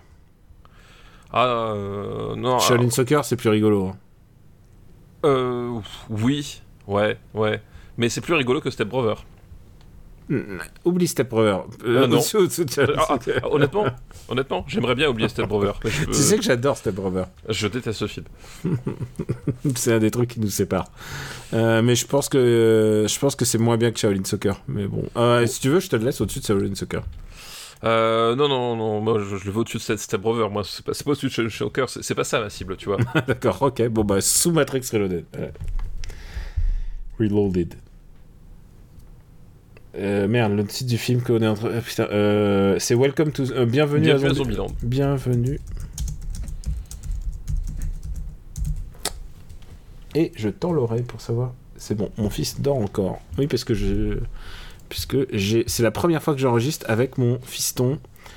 avec mon fiston dans le dans le coin et je le garde en même temps, tu vois. C'est il fallait une première fois, tu vois. C'est beau, c'est beau. C'est beau, hein. Et ben on va remercier euh, Juliane pour ses listes. Merci, James, pour ta liste. Et je pense qu'on va on va se faire une nouvelle liste. Bah, ah non, tu sais ça. quoi? Je suis en train de me dire, t'avais un gage. Je l'ai pas fait. Oh putain, t'avais un gage. Oui, T'avais un fait. gage. Et quand est-ce qu'on le fera? Quand est-ce qu'on le fera? En plus, euh, tous les éléments sont là réunis pour que tu puisses le faire. Et je comprends pas pourquoi tu veux pas le faire. Parce que j'ai toujours trouvé quelque chose de mieux à faire, tu vois. Et alors, j'ai vu dans la liste, il y a un autre film avec, euh, Fran- euh, avec euh, Franck Dubosc dans la liste des, des devoirs de vacances. Je comprends pas pourquoi. T'en as trois. T'as trois films, euh, films avec Franck Dubosc. pourquoi tu. Tu, tu sais pourquoi? Parce que j'ai préféré me faire l'intégrale des Undisputed avec Scott Atkins. Oh là là, mais, mais quelle honte. J'avais le choix entre. Frank Dubosc et Scott, Scott Atkins. J'ai choisi Scott Atkins, mais alors sans la moindre once d'hésitation. Mais tu sais quoi, je pense que t'aurais. Fiston, t'aurais adoré. Non. Si, je pense que t'aurais adoré. T'es le mec pas- qui est vraiment très très sûr de lui quand même. ne, ne- ne dis pas ce genre de choses. Eh bien écoute, moi j'ai fait un devoir de vacances et puis on va le faire maintenant, puisque pourquoi bah oui. attendre Exactement. Et alors, écoute, c'est un, c'est un film qui va nous montrer que l'extrême gauche, ce n'est pas bien. D'accord. Est-ce que tu devines de quel film il s'agit? Euh... C'est notre season finale et c'est un Ah, film nous a... Arrivederci Amore Ciao, non? Exactement. C'est un film qui nous avait été proposé pour euh, une fin de saison. euh, je- C'était Boards of Canada qui nous l'avait proposé. Ah d'accord, bah je me... tu t'as de meilleurs souvenirs que, que, que Wham. Et je l'avais pas vu et toi tu l'as vu. Et Ah, moi, alors je le. DVD dit un polar incroyable, baroque et classieux. Source score. Et euh, écoute, tu sais quoi? Si tu trouves que Olivier Marshall c'est lugubre, euh, Travis. Alors, euh, je vais vous lire la parce que je l'ai en DVD, donc du coup, je vais vous lire le, le- donc donc bien sûr, je redis le titre, c'est Arrivederci Amore, Amore Ciao. Ciao. Qui est le nom d'une chanson en fait. Oui, qu'on entend à la fin et euh, aussi d'un refrain qu'on entend dans, le- dans la chanson. D'ailleurs, qu'on entend plusieurs fois dans le film en fait, Hmm. effectivement. Et alors, euh, je voulais le, le- le pitch. Ex-militant d'extrême gauche, ça commence bien. Ex-mili- Ex-militant d'extrême gauche, Giorgio a passé plusieurs années en Amérique centrale pour échapper à la justice. Euh, sous-entendu, il a, il a été une barbouze, quoi. Enfin, c'est un... Ah bah oui, il, bah, il a fait la guerre, hein, c'est ça qui est, ça qui est sous-entendu. De retour en Italie, où il sollicite sa réhabilitation, il se retrouve en prison, mais voit sa peine allégée en devenant l'indique d'Aneda, commissaire de police respecté mais véreux. À peine libéré, il compte monter un très gros coup et sombre inexorablement dans une spirale faite de violence et de crimes. Tu sais quoi? Quand tu dis un film de mafia italien, tu peux t'attendre à ce que ça soit jamais, jamais marrant, que ça soit jamais gay. Et bah, et bah là, on est carton plein. Carton plein pour ce film. Je sais que tu aimes ce film. Ah, je, je sais pas que j'aime ce film, j'adore ce film. Et ben j'ai été surpris hein, parce que c'était vraiment, c'était vraiment très très bien. Mais alors, c'est d'une noirceur. Ah bah c'est ça qui est, c'est ça qui est génial en fait. Donc euh, euh, Arrivederci Amore Ciao donc c'est un, un film de Michel Soavi. Euh, Michel Soavi donc qui est un, un réalisateur euh, italien assez peu assez peu connu et assez peu productif. Faut dire ce qui est, c'est-à-dire que Bah, il fait beaucoup a- de trucs télé en fait. il, il a fait beaucoup de trucs télé, il a fait beaucoup de trucs un peu chelous. Il a surtout fait euh, Della Morte e dell'Amore, qui est quand même son voilà son, son film peut-être le plus euh, le plus le plus connu, euh, qui est une espèce de de film de, de zombies avec Rupert Everett euh, et des et, des, des zombies motards et euh, euh, et des des profanations. Enfin voilà c'est génial, mais c'est euh, complètement barré. Et euh, donc c'est voilà, un réalisateur qui, qui est assez assez assez on va dire euh, assez discret, assez, assez peu prolifique. Euh, mais là, il, voilà, il, il- il tourne en fait un, donc un film sur les Brigades Rouges, puisque c'est euh, euh, ça le sujet. hein. Ce, ce sont, ce sont les Brigades Rouges, c'est un ancien des Brigades Rouges. Euh, et sur le programme, euh, d'ailleurs, c'est d'actualité, puisque là, il y a eu un, un ancien des Bri- Brigades Rouges qui a été extradé de la France en Italie pas plus Cette- tard que cette semaine. Cette semaine, ouais. Voilà. Comme quoi, comme quoi ils ont la dent dure. hein.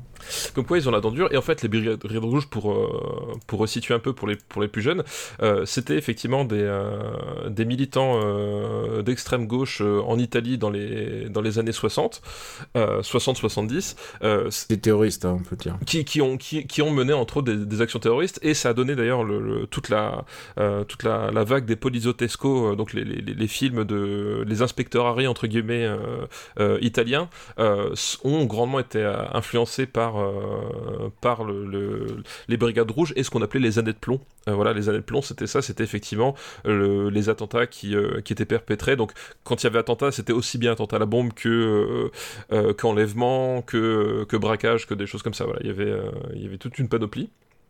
Euh, dans ce style-là.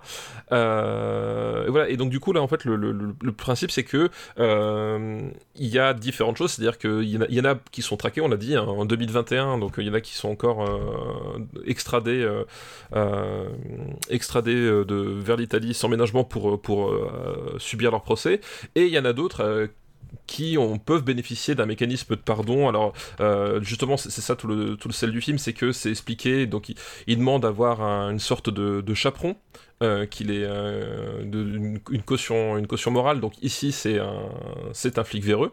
donc déjà, ça, ça, place, ça place quand même bien le truc. Mais très respecté. Mais, mais, très respecté.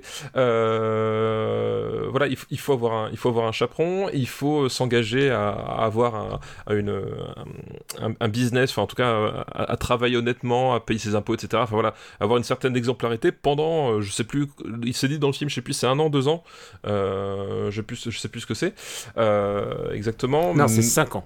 5 ans, voilà, c'est 5 ans. Euh, et si au bout de 5 ans, effectivement, euh, suite aux multiples contrôles judiciaires, euh, tu as prouvé ta, ta, ta bonne foi et ta, ta volonté de. Multiples contrôles assurés par le dit, le dit inspecteur, commissaire de police. Le dit commissaire de police, tu peux réintégrer la société italienne en tant que, voilà, que, que, que, personne affranchie de tes crimes. Et, et là, en fait, c'est que le, le, film, au début, t'as l'impression que ça va être Carlitos Way, c'est-à-dire c'est l'histoire du type du, du, du, criminel qui, qui repentit et qui veut faire les choses bien. Et il y a beaucoup Carlitos Way parce que justement, à un moment donné, il devient patron de boîte de nuit, enfin d'abord gérant, puis patron, etc. Euh, mais en fait, tu t'aperçois que plus tu avances, et, moins c'est ça, c'est-à-dire qu'en fait, le, le, ce personnage-là, euh, en fait, n'a aucune volonté de rédemption euh, et, et, est une véritable pourriture finie et évolue dans un, dans un univers qui est encore plus pourri que lui quelque part. Il y a quelque chose en fait. Euh... Et, son, et, son, premier acte dans le film, c'est un acte de trahison. C'est un acte de trahison. Il abat, il abat un de ses camarades. Voilà, c'est qu'en fait, il se rachète en. Il, se, il, il achète son, son extraction d'Amérique du, du, Sud euh, en, en, en, livrant et en tuant un de ses camarades de, le, de, de, de, de, la lutte de, guérilla. Euh, son meilleur sait, ami. On, on, sait, on sait trop où d'ailleurs exactement. Et lui se faisait appeler le Che, che Guevara euh, et sans aucune honte. Hein. sans aucune forme de honte, effectivement. Et voilà, donc du coup, on a tous ces. on, a, on a cette espèce de, de portrait à la fois justement d'une Italie qui, refuse de tourner la page euh, et qui en même temps, comment veux-tu qu'elle tourne la page puisque on est en plein euh, en pleine ère Berlusconi, c'est-à-dire que euh, à un moment donné, ceux qui donnent les leçons de vertu, enfin, faut voir un peu la gueule qu'ils ont.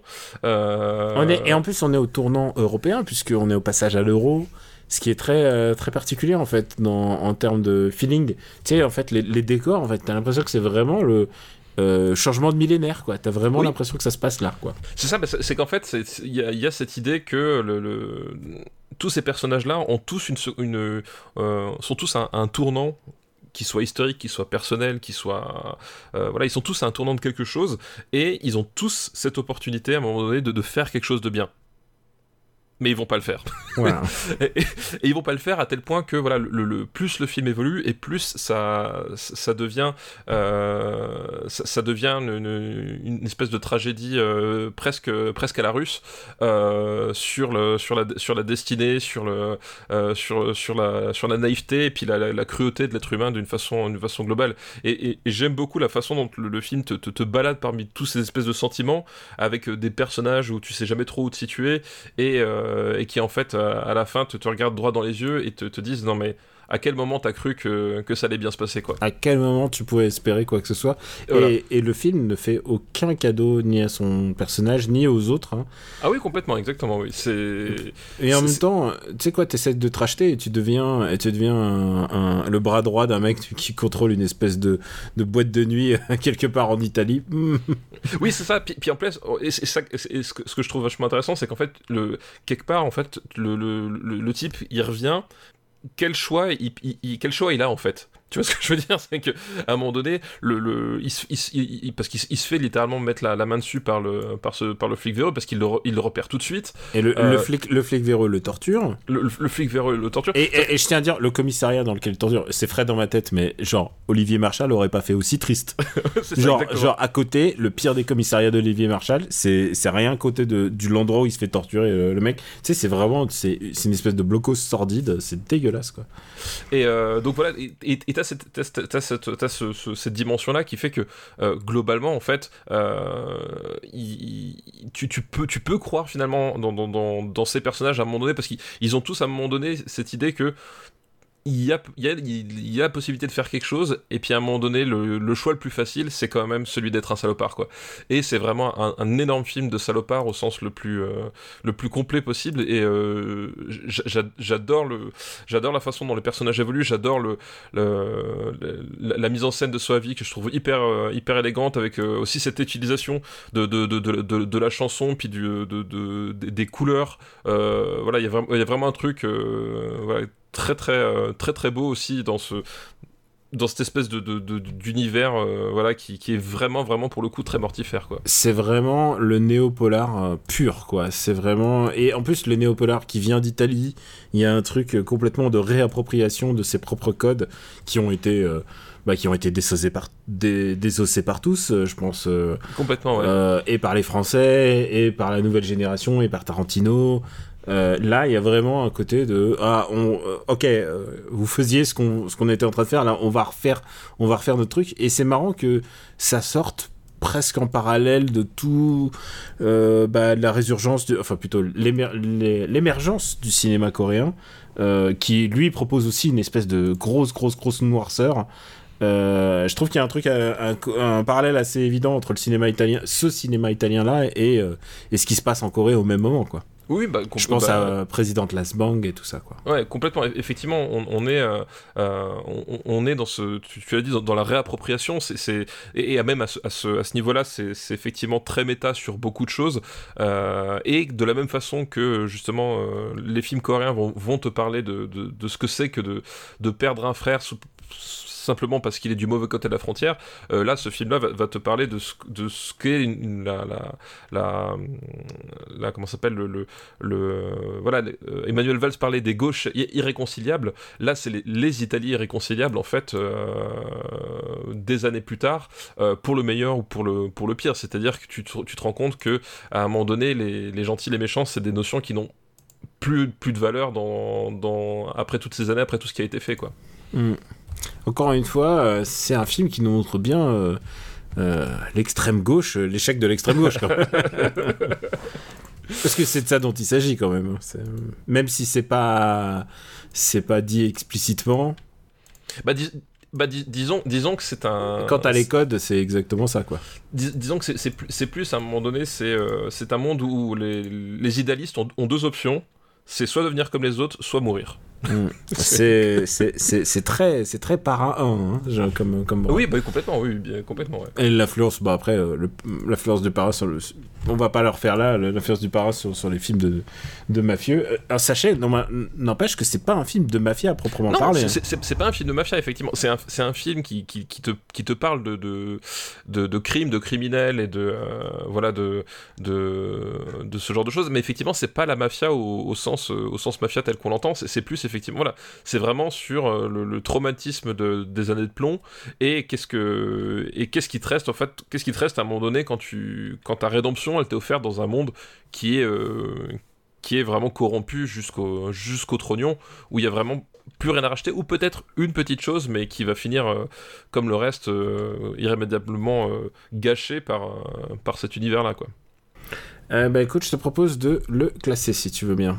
Ah bah oui, classons-le. Et en sachant que vraiment j'ai passé un bon moment quoi. Enfin un bon moment relatif. j'ai attendu d'être tout seul à la maison, d'avoir couché le bébé et, et là c'était c'était particulier comme ambiance. Effectivement, c'est assez particulier. Très très bonne utilisation de la musique aussi puisque c'est des classiques.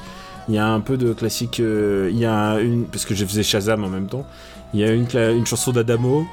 Euh, il y a Fine Young Criminals, qui est quand même le classique des classiques, euh, She Drives oui. Me Crazy. Et effectivement, et c'est marrant parce que c'est, euh, enfin, l'utilisation de la musique, c'est de la musique populaire en fait euh, mm. euh, de, de, de, cette Italie que, que, que Giorgio, le personnage principal, n'a pas vécu. Euh, enfin, mm. vraiment, il y, y, a un truc très. C'est un film beaucoup plus intelligent que ce que on, tout ce qu'on peut imaginer en fait. Oui. Je trouve c'est vraiment un film d'une vraie finesse et de vrai. Et après, c'est un film morbide, hein, ça, je vous le cache pas. C'est, bah, à, à, tel point que le, le, le, le premier plan du, du film, c'est, cam... la caméra subjective d'un cadavre en fait. C'est la... Ah putain, mais c'est vrai que c'est la caméra subjective d'un cadavre et ensuite, et ensuite tout le tribunal, c'est une caméra subjective d'une mouche. Oui, tout à fait. C'est vraiment, il faut, faut être un peu frappé pour faire ça. Mais bon, tu vois, moi qui adore. Euh qui adore les, les sfumetti et tout ça, euh, bon bah écoute, ça m'a fait ma soirée. Où est-ce qu'on va le classer Où est-ce qu'on va classer Arrivederci et More Ciao Est-ce que c'est mieux un film lugubre que Black Book Ah oui, je, je trouve ça beaucoup mieux Ok, que Black Book, bon bah ouais. c'est juste pour savoir où est-ce qu'on danse. Ah oui, moi c'est. Moi c'est vraiment un film que je. Je je... trouve, je trouve ça mieux que Spider-Man, Il est où Spider-Man 80ème. Qui est un film lugubre aussi. Ah mais moi je vois ça même beaucoup plus haut, tu vois. Pour moi c'est un, un film du niveau de bug, hein, de. Ah ouais, De ouais, je- Tu vois. Je pense que on est, on, eh, si tu as mis le point, dessus, j'aurais dit euh, Bug, donc qui est 35ème chez nous. Euh, Gros film de verrais aussi, hein, d'ailleurs. Bien. Ah. Je te propose sous Volver au-dessus des infiltrés. Est-ce que c'est C'est 33ème place du classement. Eh ben écoute, vendu. Je pense que c'est le film italien le mieux classé de. Oula. Hop, euh, tu sais quoi, il faut que je tape à la main, donc euh, ça va prendre deux secondes. Allez, allez, Videlci. C'est pas mal. Ciao.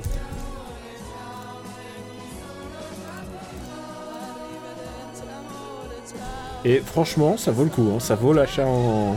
Ça vaut l'achat, ça vaut son DVD. hein. Ça, oui, oui, ça vaut. Et ben, euh, en plus, euh, du coup, tu, parlais de, de résurgence du. euh, Enfin, néopolar italien, etc. C'est à peu près au même. ça sort à peu près au même moment que la série Romanzo Criminale. Ah, c'est vrai qu'il y a tout ce truc de. Dans lequel tu, tu as le, le, le, le- le- le mec qui joue le flic, là, le, Aneda. euh, il, il- il est dans les deux, quoi. Et, euh, et puis l'acteur, il jouait. euh, L'acteur est assez connu en fait. Il a, il a joué dans. Comment il s'appelle ce, ce euh, Merde, de. hum, J'ai un trou de mémoire. Il jouait Nos plus belles années? Nos meilleures années? Euh, non, mais oui. euh, oui, oui, oui, oui, exact. Euh, comment il s'appelle? Je me rappelle plus. L'acteur elle s'appelle Alessio Boni. Ah, voilà, sur Bonnie, c'est ça, ouais. Et donc c'est grâce à nos. C'est grâce à nos, me- nos meilleures années que tout d'un coup, lui aussi a, a joué d'une espèce de grosse, grosse popularité. Un- aussi un, mais un très bon film à nos meilleures années, un bon film Tout des années. Est-ce qu'on l'a classé? Je ne suis pas sûr. Ah, ça serait intéressant de le classer. Ah, bah écoute, quand on reviendra aux années 2000, mais je pense qu'on reviendra aux années 2000 l'année prochaine, là, quoi qu'il arrive. ah je oui, vois- oui, ouais. Là, je pas, vois. pas- pas avant 2022. À moins, à moins d'un miracle, à moins d'un miracle, je ne vois pas comment c'est possible. Et, euh, et maintenant, euh, bah écoute, euh, on- je remercie encore une fois Boards of Canada d'avoir euh, participé. Merci. avoir envoyé- Tout à fait. Parce que je peux te dire qu'il était le seul à le proposer. Ah, Et- ça, ça me fait plaisir, les gens qui. Ça, écoute, c'est un season final, donc on va, on, on va, on va faire un- au moins un gros film. Euh, Est-ce que tu as vu euh, combien de films de Franck Dubosc tu as vu déjà? Pardon. Le mec qui insiste. Ouais. Bon, je suis désolé.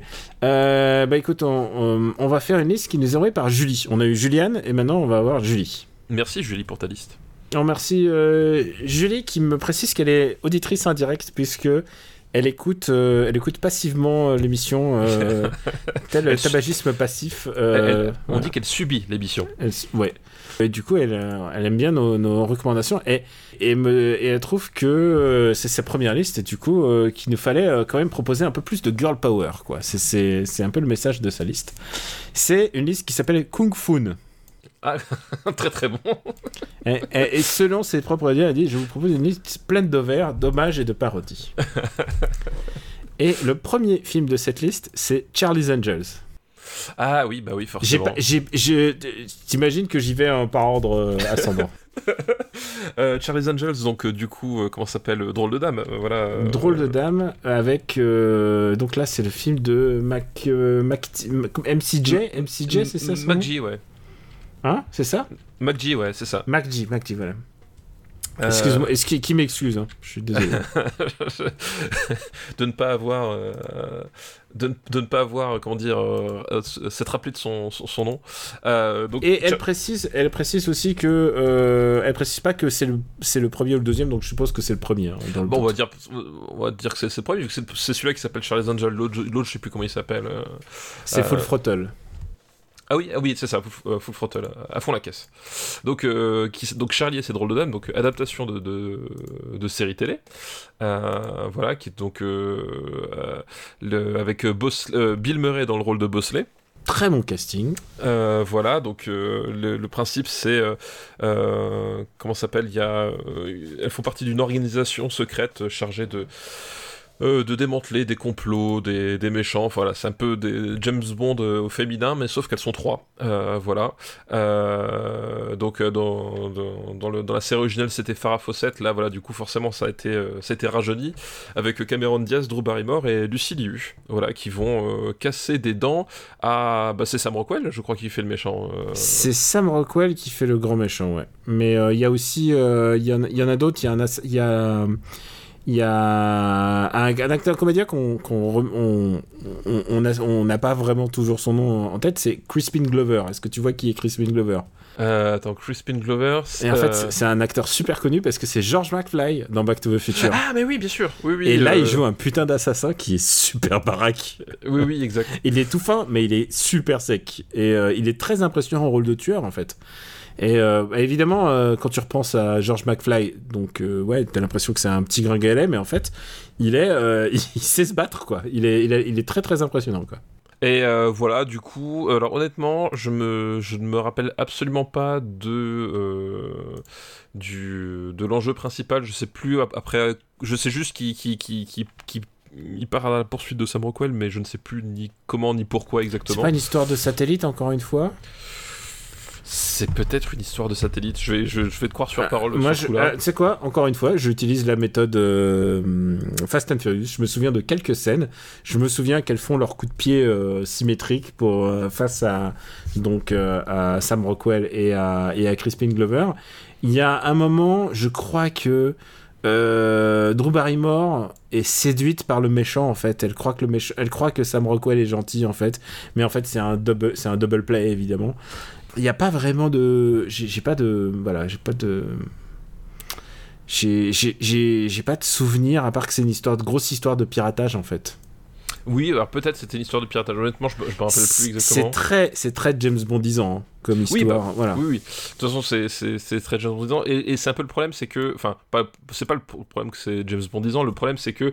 euh, en fait, il y a pas grand chose de mémorable euh, euh, Ah, alors- dans le film. Où je trouve que les trois filles s'en sortent assez bien en fait. On parle d'entente de de Fast and Furious et tout. Je trouve que les trois filles, elles ont une espèce de bonne énergie ensemble. Alors, ils ont une bonne énergie ensemble, mais euh, le, le- c'est un peu le problème, c'est que en fait, tu, tu sens qu'elles s'amusaient, euh, qu'elles s'amusaient bien. Ouais. Mais euh, je trouve que c'est c'est de l'alchimie de d'actrice, c'est pas vraiment de l'alchimie de personnage en fait. Euh, C'est-à-dire que je trouve que les, les... j'ai pas souvenir d'une seule scène qui soit vraiment euh, marquante, intéressante au niveau des, des, des personnages ou de leur développement ou même les, les, les scènes d'action. Enfin, en plus, c'est un film qui est très très très marqué années 2000 en termes de réalisation, c'est-à-dire euh, ce moment, euh, ce moment où euh, on va, va, être, va être beaucoup dans, dans, dans des effets euh, un peu waouh, euh, une utilisation euh, très outrancière de, des couleurs, des choses comme ça. Il y a vraiment un truc, euh, euh, je trouve que ça vit pas très très bien. C'est pas tant les couleurs dont je me souviens, moi, c'est surtout euh, le wire work. C'est surtout la manière dont les filles se battent qui est ultra aérienne et ils utilisent énormément de câblage en fait. Oui, mais le, le, le, le problème, c'est qu'il, c'est, enfin, à mon sens, c'est qu'ils les utilisent assez mal en fait. C'est-à-dire que, euh, Bah, C'est-à-dire, on dirait qu'elles qu'elles volent par moment. Bah oui, c'est- c'est- c'est-à-dire qu'on ils l'utilisent pourquoi? Parce que ça a cartonné avec Matrix et que euh, et que voilà que du coup effectivement avant Matrix personne utilisait euh, utilisait les câblages, c'était presque même une hérésie. Là d'un seul coup Matrix ça cartonne, alors en ce moment on l'utilisait partout, mais typiquement ce genre de film c'est le, le, genre de film qui utilise des, des câblages parce que c'est c'est l'effet du moment, mais euh, mais en vrai c'est c'est c'est jamais très percutant, c'est-à-dire que euh, c'est le moment où voilà où c'est euh, où on fait une réelle cool avec des effets qui, qui font qui font du bruit rigolo. Euh, mais il n'y a, a pas de vrai travail martial. Le- la mise en scène elle est c'est c'est vraiment fait par dessus la jambe etc enfin voilà c'est- c'est c'est effectivement il y a un côté très aérien très euh, euh, très, euh, très particulier là-dessus mais qui en fait dessert complètement le, truc parce qu'il n'y a, pas l'intensité nécessaire derrière qui te fait oublier que les personnages veulent la moitié quoi. Euh, et, c'est et pour moi c'est un vrai c'est le vrai problème de McGee c'est que c'est un c'est un type qui, euh, qui qui globalement voilà on en avait parlé quand il avait fait son Terminator Renaissance mais c'est un c'est un mec il, il, filme ça ou il filme euh, il filme des une pub pour des placards honnêtement c'est la même chose quoi. Bah, c'est c'est McGee hein, c'est un peu son c'est de la bouillie quand même, c'est de, de, la vilaine bouillie quoi. Et, et, euh, voilà. et, je pense, et là, je pense que c'est juste... un peu lui le problème de, de du truc. Hein. C'est vraiment le, le, mec qui a été mis là où, sur ce projet-là et et, euh, et, je me demande si c'est pas un projet justement qui est trusté par à la fois Drew Barrymore et, euh, et Cameron Diaz en fait, parce qu'elles étaient productrices à ce moment-là, et je me demande si c'est pas elles qui, qui ont mis euh, euh, qui ont mis à cette place quoi comme euh, un peu comme Yes Man. Peut-être. Mm. Mais moi, je trouve que c'est un film qui essaye, enfin, c'est un film qui essaye énormément de respecter les codes de la série en fait. Même euh, c'est intéressant comme Charlie's Angels, genre c'est très codifié quand même. C'est les, les, nanas qui écoutent le Charlie euh, au loin et il y a Bill Murray qui joue le rôle de Bosset Charlie. Euh, en fait, l'idée, l'idée c'est que Bosley c'est un peu l'intermédiaire, mais en fait, Charlie est, loin. En fait, Charlie, on l'a jamais vu. Oui, hein. oui, oui, tout à fait. Voilà. Bah, c'est comme euh, Robin Masters dans, dans Magnum. Ouais. Avec, et en fait, c'est Higgins. Et on te demande tout le, tout le truc si c'est pas Higgins. C'est... euh, Non, en fait, c'est, il est joué par John Forsythe. Le, la voix, de, la voix de, de Charlie, c'est John Forsythe, donc le comédien. De quoi, de quoi te. Mais attends, la, la, la, voix de Robin Masters, c'était Orson Welles, alors excuse-moi. C'est vrai, euh... c'est vrai. Bah, c'est des super comédiens, quoi. Donc, tu vois, donc c'était pas quand même, mm. c'est quand même pas de la merde, quoi. Mais alors, Orson Welles, tu me diras par rapport à John Forsythe, quand même, Orson Welles, il était là pour le chèque. Ah bah oui, mais c'était Orson Welles quand même. Et, et, non, en, mais et, en, et en termes de, de, de, de, tu, tu parles de la, euh, si tu veux faire la voix la plus connue de la culture américaine, Orson Welles, c'est le type qui a terrorisé les États-Unis euh, par, sa voix. Donc, mais, euh... mais certes, mais il n'avait pas la même voix jeune que vieux. Oui, peut-être. peut-être. bon, allez, on va classer, euh, on va classer Charlie's Angels, qui est le film dans lequel j'ai, pour la première fois, j'ai mis un nom sur Sam Rockwell en me disant, c'est qui ce mec qui, qui essaye de danser tout le temps? Et si tu regardes Sam Rockwell, dans tous ses films, il essaye de danser.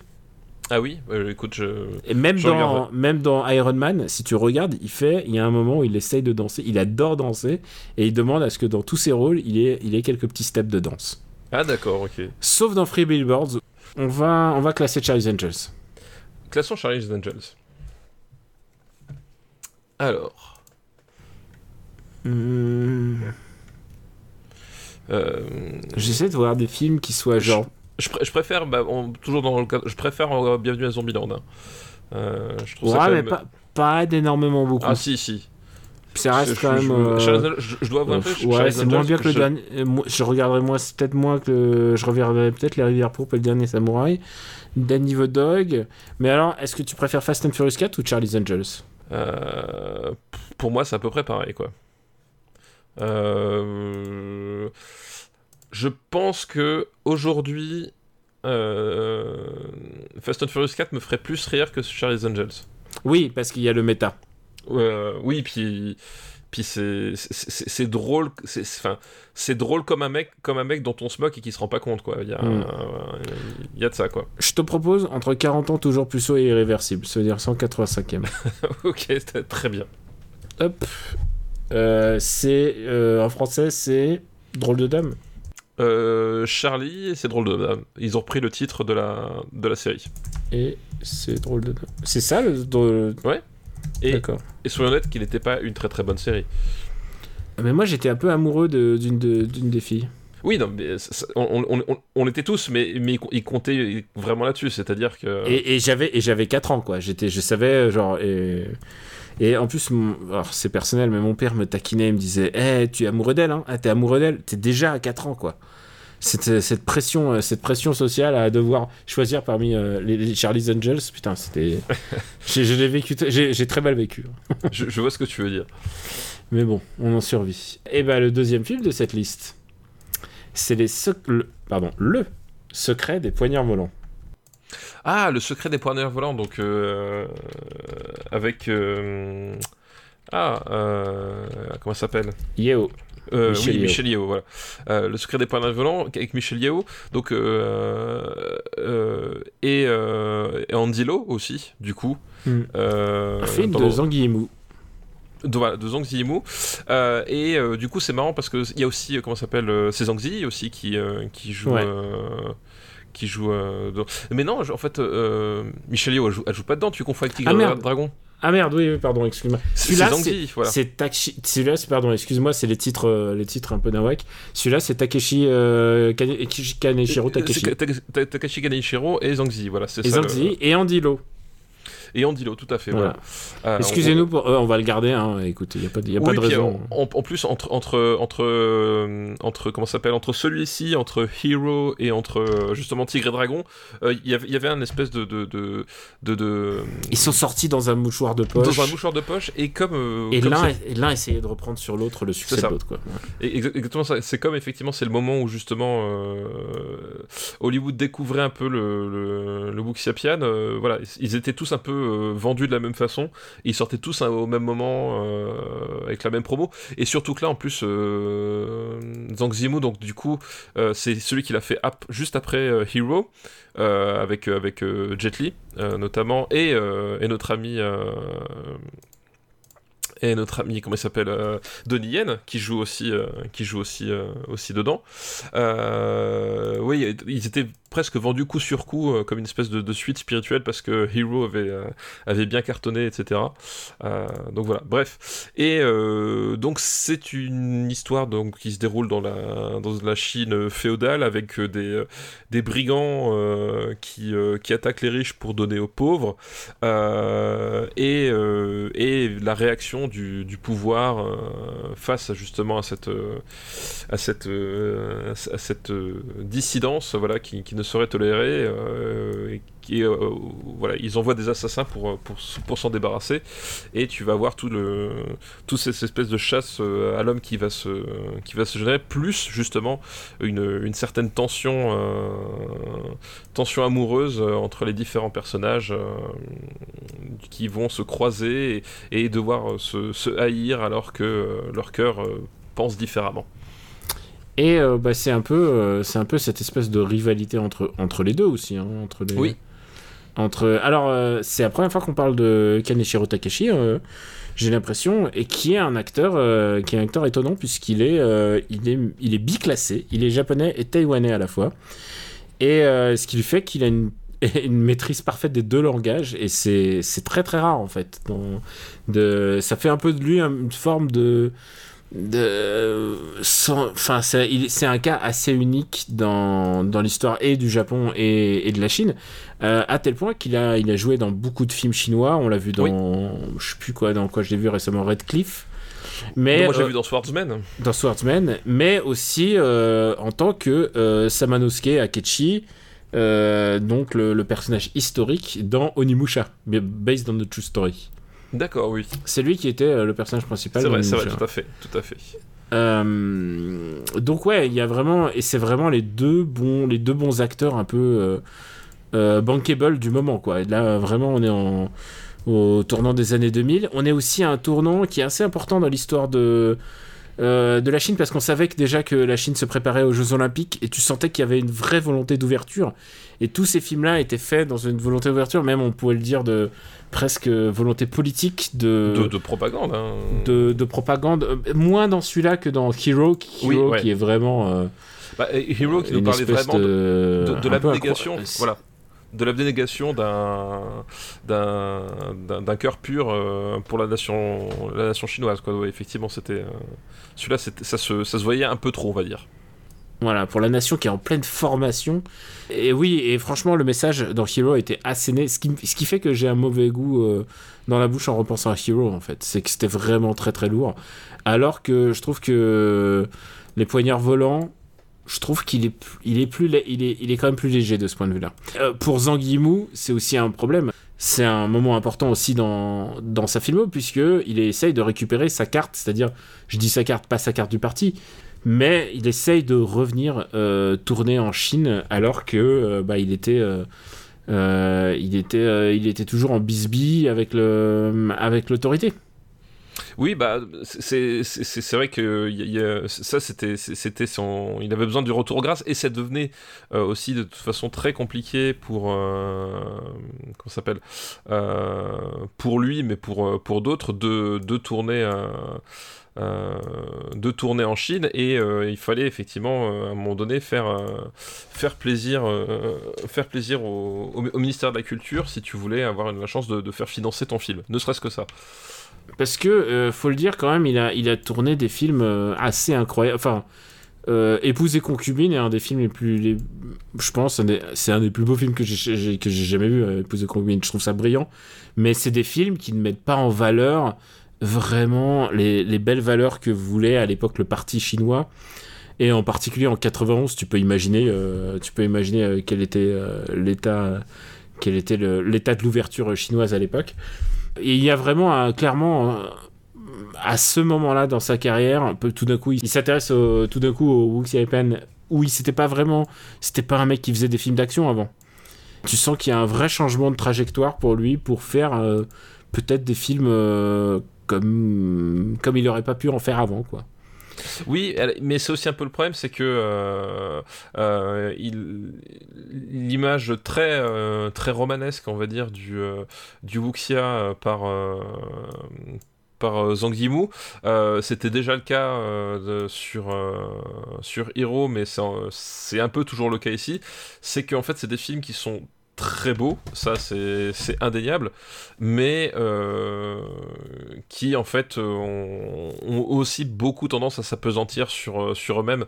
C'est-à-dire qu'ils sont très très beaux et que du coup ils ont envie de te montrer qu'ils sont très très beaux et, euh, et tu passes par cette espèce de, de narration très un peu un, peu trop éthérée, un peu trop un, un peu trop caricatural qui fait qu'au bout d'un moment tu voilà c'est l'aspect euh, on va dire euh, un peu un peu le euh, héroïque ou, même lyrique du, du, genre euh, ben, de, est, est un peu passé à la trappe et ça devient une espèce de, de, grosse machine euh, euh, voilà grosse machine à gros sentiments euh, voilà avec euh, une, une emphase qui parfois euh, un peu trop pas suspecte, mais en tout cas, voilà, euh, un peu forcé sur les sentiments, sur les dilemmes, sur les, sur les trucs. Euh, Il y a un côté assez peu fluide en fait dans ces films, c'est-à-dire que c'est- magnifique. Euh, là, voilà, le, secret des points, euh, volants, notamment, il y a. Euh, euh, Il y, a- il y a cette, euh, cette utilisation du, de la couleur verte dans les forêts de bambou, etc. Enfin, euh, c'est un film de directeur de la photo, euh, mais euh, qui s'oublie un petit peu aussi parfois, quoi. Puis maintenant que j'y pense, euh, Zhang Yimou, c'était le, tu sais qu'on est, à- tu sais qu'on enregistre un jour des Jeux Olympiques. Zhang Yimou était le metteur en scène des, de la cérémonie d'ouverture des JO de Pékin. Ah oui, c'est vrai. Ouais. C'est vrai, C'est- vrai. J'ai eu le- la chance d'aller en Chine euh, en juste avant, je crois que c'était en 2006, je crois que c'était 2004 et 2006. Donc du coup, j'ai pu voir cette espèce de changement en quelques années, euh, enfin au moins quelques quelques indices de ce que la Chine allait essayer de de faire une transformation. Et tu voyais, euh, j'ai pu visiter des quartiers qui existent sans doute plus aujourd'hui à Pékin, parce qu'ils rasaient tout pour euh, reconstruire derrière. Et donc j'ai vu des vieilles villes, des vieilles villes chinoises. Ça m'avait vraiment beaucoup impressionné à l'époque. Et je me suis dit, mais ouais, c'est à ce moment-là où je me suis dit, mais où vont-ils s'arrêter? Et, euh, et visiblement nulle part, quoi. Enfin bref, Visiblement, ils ils ont pas prévu de s'arrêter. c'était, c'était- enfin j'ai des, des souvenirs très très vifs de, de la Chine, très nostalgiques. Euh, on va classer peut-être les poignards volants? On va classer les poignards volants. Ça fait bizarre dit comme ça. On va classer le secret des poignards volants, Tout à fait. qui a été montré hors compétition à Cannes d'ailleurs, figure-toi. D'accord, bah écoute. Alors où est-ce qu'on va le classer? Euh... Est-ce que par rapport euh, film avec de l'art martiaux mais historique, Pacte des loups, tu préfères Pacte des loups ou pas Ah, je préfère le pacte des loups. Ah, Ok. Bon, bah il est 130ème déjà, tu, tu sais, tu sais où tu places ta main. Ouais. Moi, moi, c'est pas un film pour lequel j'ai énormément d'affect en fait. Euh, honnêtement, le secret des poignards euh, volants, euh, je trouve qu'il a, il a un petit peu ce côté attrape-nigo en fait. Voilà, c'est c'est joli, ça, ça présente bien, mais mais c'est vraiment le c'est vraiment du du du du du, du, Wux- du Wuxia tiède en fait euh, tiède et, et je pense aussi euh, pour occidentaux quoi Bah d'ailleurs, gros carton en Occident à chaque fois. Bah oui, oui, bah, c'est comme, comme quoi, hein. comme quoi il n'y a pas de hasard. Mais euh, voilà, je, je trouve ça, voilà, je trouve la proposition pas euh, ultra intéressante euh, tout de même, quoi. Euh, alors, euh, où est-ce qu'on descend? Euh, Euh, Tu préfères V for Vendetta Au hasard. oui, ouais, ouais, je préfère, V pour- je Les- préfère Punisher Warzone. Je préfère les trois royaumes aussi. Oui, je préfère les trois royaumes, ouais, clairement. Je préfère Matrix. bon alors, est-ce que tu préfères Fast 4 Euh, Je regarde qu'est-ce qu'on a en dessous. euh. Je préfère Kingdom of Heaven qui est 198ème. Allez, ouais, je préfère, oui, oui, je préfère Kingdom of Heaven, ouais, voilà. Bon, je suis d'accord. Euh, Écoute, euh, Je pense que ça irait pas sous Monsieur Batignolles. non, non. euh, euh, Ouais, écoute par là, écoute, sous Cloverfield. Je mettrais quand même Cloverfield au-dessus, D'accord. histoire Hop. Allez, le secret.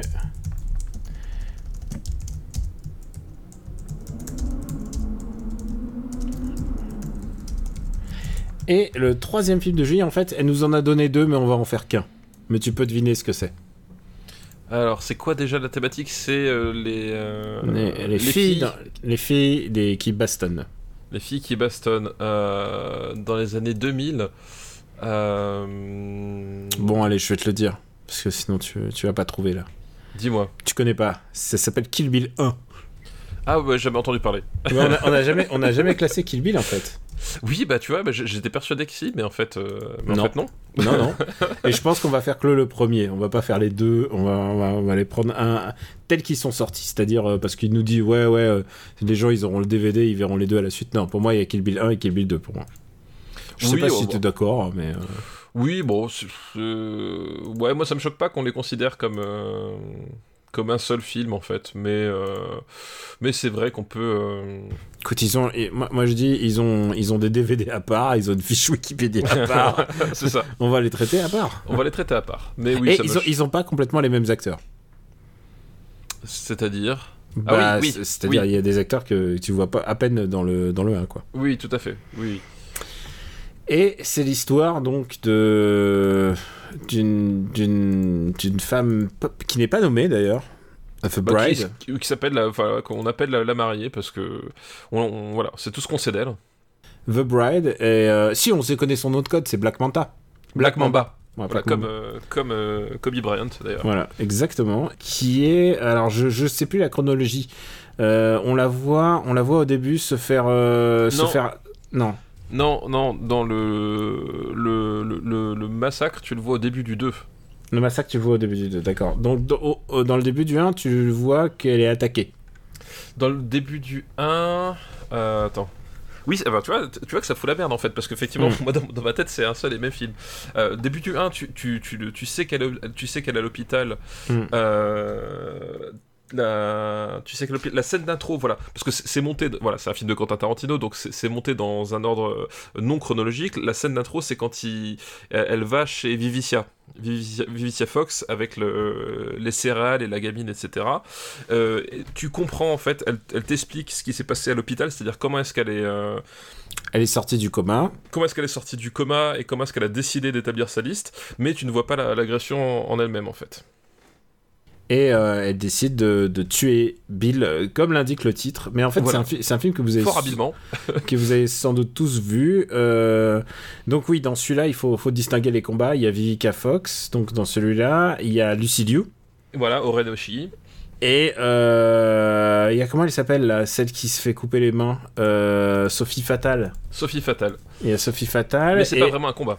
c'est pas vraiment un combat. Elle, c'est rapide. Et, euh, et on a la- sans doute la, la, la scène la plus connue de Kill Bill 1 et 2. C'est euh, la scène contre les. euh, combien sont-ils? 47 57 euh, 50 88 88, voilà. 88, voilà. j'étais- je- tu vois, c'était le loto, le complémentaire. Les Crazy 88. les Crazy 88, euh, dans un restaurant euh, qui existe vraiment à Tokyo, figurez-vous. Et évidemment, il y a plein de gens qui y vont en, en s'imaginant qu'il va y avoir de, de baston, mais en fait, pas du tout. Euh, Crazy- les Crazy 88, donc qui sont euh, euh, euh, qui sont, dont le leader est joué par Gordon Liu. Gordon Liu, ouais. Voilà, Gordon Liu qui, qui joue plusieurs rôles dans Kill Bill au sein, au sein de Kill Bill. Ça aussi, c'est l'habitude de Tarantino parce que c'est aussi lui qui va, euh, qui va jouer le maître de, de Black Mamba dans, Dans le deuxième. Dans le deuxième. Mais Voilà. ça, on en reparlera dans le, dans le 2. Et, euh, et puis, euh, il y, a, y a des caméos. Il y a Sonny Chiba qui, qui fait un caméo, Qui fait Tori Hanzo. qui fait Hattori Hanzo, donc le légendaire euh, ninja, mais qui en même temps est un chef, euh, un chef sushi et aussi un forgeron, Un forgeron de légende. de ça. forgeron de légende. Et tu sais qui fait le caméo à côté de Sonny Chiba? Euh, oui, c'est comment il s'appelle C'est Kenji Oba. Kenji Oba, voilà. Donc Et Kenji Oba, XOR. qu'on voilà, qu'on connaît tous pour le rôle de XOR, tout à fait. Et, et Et- la, scène où ils se disputent est, est d'ailleurs assez drôle euh, tous les deux. Elle est assez drôle, mais tu sais quoi, je l'attendais tellement que genre j'ai fait quoi? T'as Sonny Chiba et t'as XOR et tout ce que tu fais, c'est qu'ils se, se, disputent pour des histoires de, de merde. J'étais, j'étais presque déçu, tu vois, parce que je savais qu'il était dedans et tout. Je me préparais.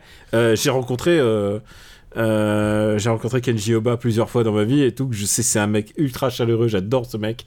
Et, euh, et tu, tu sais quoi, mon, mon- euh, je peux pas, j'ai pas beaucoup de trucs pour m'enorgueillir dans la vie, mais la, la dernière fois que j'ai croisé Kenji Oba, il m'a dit alors le kung fu ça va? Et genre il se souvenait que je faisais des arts martiaux et le fait que Xor se souvienne que je fasse des arts martiaux, je me dis j'ai envie d'en chialer encore maintenant. Tu m'étonnes. Mais alors euh, maintenant qu'on a établi les bases que tout le monde connaît parce que tout le monde connaît à peu près, euh, est-ce que est-ce que tu aimes ce film? Oui.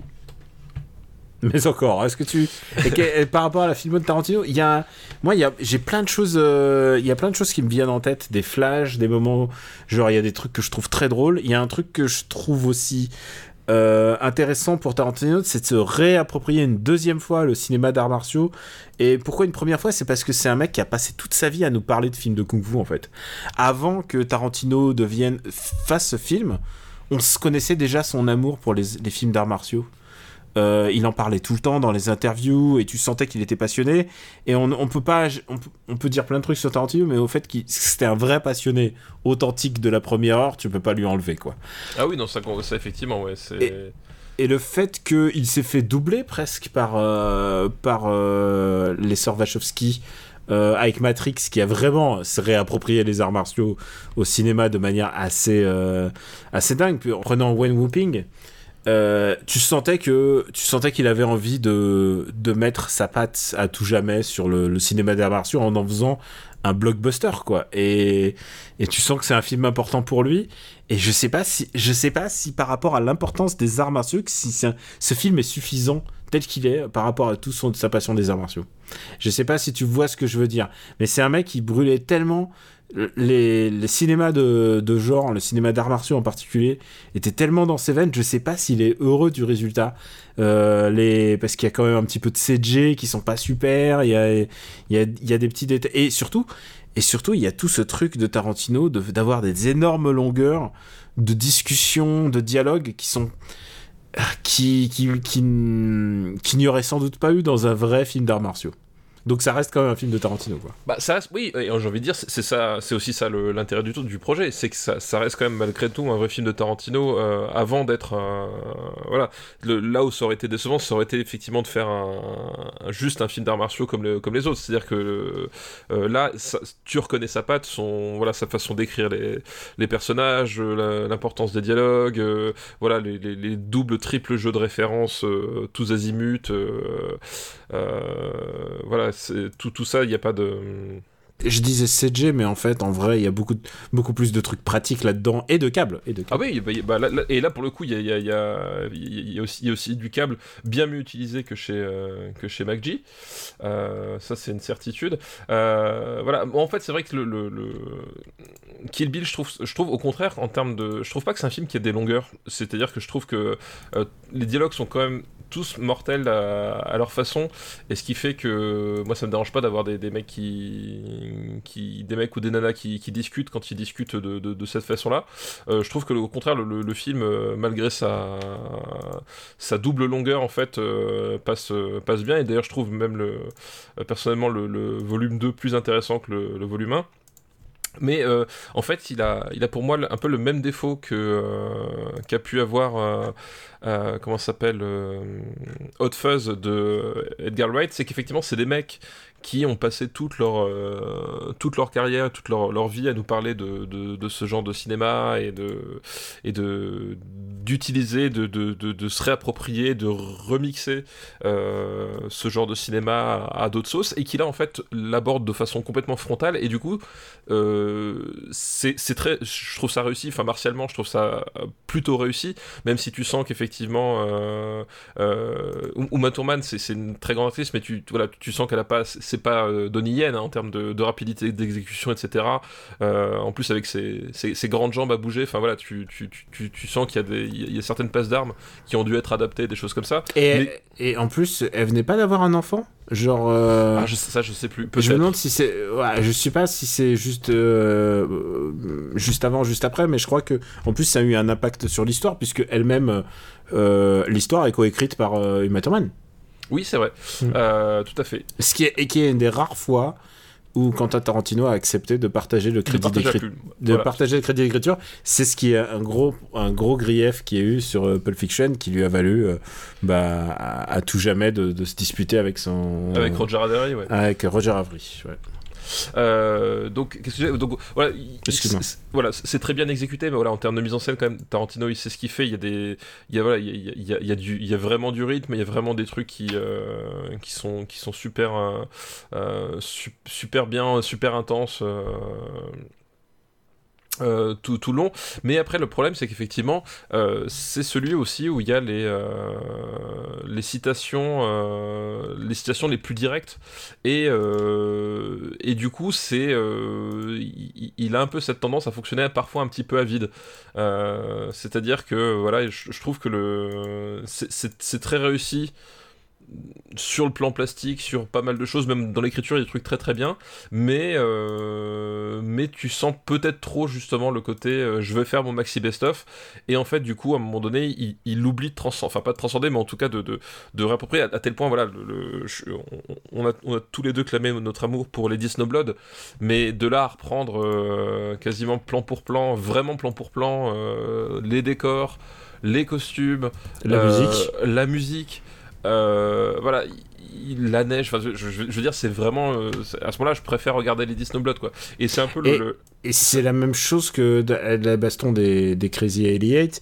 Genre, tu me remets euh, Flight of a Bumblebee, vraiment, genre le truc qui a été utilisé, puis ensuite réutilisé, puis ensuite réutilisé pour encore l'utiliser une dernière fois. Je, je- je pensais que de la part de Tarantino, et ça, c'est l'impression qu'il m'a laissé sur le 1, mon jugement sur le 2 est différent. Oui, Mais- pareil, oui. oui. Et genre sur le 1, j'ai fait Ah, c'est pas si original que ça en fait. C'est là, là, là, il est dans, dans un terrain connu et surtout dans un truc qui me, que je connais quoi. Voilà, ben, c'est ça, en fait, mais c'est euh, voilà, je, suis entièrement d'accord là-dessus, c'est qu'effectivement, euh, il est sur un terrain connu, euh, trop connu, et justement, il, tombe dans cette, euh, dans cette impasse un petit peu où il, se- fait clairement, plaisir, et mine de rien, il nous fait plaisir parce que je trouve encore que le, une fois que le film se déroule vraiment tout seul. voilà, il y, a- vraiment des super moments, mais à un moment donné, tu, sens que il va pas. Je pense qu'il va pas au- aussi loin qu'il le faudrait dans sa, dans sa démarche, quoi. Il y a, y a peut-être soit, je sais pas encore. Et tu sais, à chaque fois que je, je le regarde, je suis partagé parce a soit il y a un moment un truc de de non distanciation, soit de, je sais pas, est-ce qu'il s'est pas réapproprié complètement le matériel, est-ce que il a voulu vraiment être euh, ultra directif? Je lui reconnais quand même plein d'idées assez euh, assez dingues. Euh, d'abord, euh, d'abord, je trouve que la séquence en animé, c'est vraiment ultra bien senti, quoi. Il y a un flashback en animé, c'est dans le premier, hein, le Oui, flashback. tout à en- fait, ouais. à fait. Sur, sur l'enfance d'Oren Oshi, ouais. Euh, sur l'enfance de Renoshi et, euh, et qui est, euh, c'est réalisé par Production IG et Kazuto Ka- Nakazawa, qui est un mec qui a bossé notamment sur Samurai Champloo, que, que les gens connaissent bien. Si vous connaissez bien le générique de Super Ciné Battle, voilà, il y a un des, un des trois génériques tournants de Super Ciné Battle, c'est Samurai Champloo. Et voilà, ça c'est vraiment, il fallait avoir la vista, fallait aller voir Production IG pour, au bout, vraiment, fallait sentir ce truc et, il- et, et c'est bien vu, c'est bien vu quoi. Enfin, c'est vraiment, il y, y a plein de bonnes idées, et en même temps, il y a des trucs où tu te dis, poussif, je sais pas si poussif est le mot, mais voilà. Ouais, moi, je, moi je, trouve pas que le film soit poussif, mais c'est juste que il est, euh, il est prisonnier de, son, de, son projet, c'est-à-dire ouais, je, je, vais faire un, cette fois-ci, je vais faire un film hommage conscient au premier degré, et, euh, et ben en fait, le problème, c'est qu'on on, reste sans doute un peu trop dans l'hommage, euh, et que finalement, malgré la, malgré la structure, malgré les dialogues, en fait, euh, t'as vraiment ce, côté, c'est Tarantino a rajouté des dialogues entre des, des, des moments de film qu'il a, qu'il a bazardé vraiment tel quel quoi. C'est-à-dire qu'avant il, empruntait un plan ou il empruntait un, un accessoire puis le mixait avec un truc d'une époque ou d'un d'un style qui avait rien à voir etc. Et c est, c est, en fait c'est ça la richesse du, cinéma de Tarantino, c'est qu'à un moment donné il, va prendre une, une musique d'Ennio Morricone, il va euh, prendre un costume d'un d'un film de, de, de, Sonny Chiba et il va utiliser un plan de, de Jean-Luc Godard tu vois. Et, et, et en fait c'est ça qui va donner là le problème c'est que euh, tous les éléments proviennent de la même source. Et, en fait ça sent et ça, limite le truc.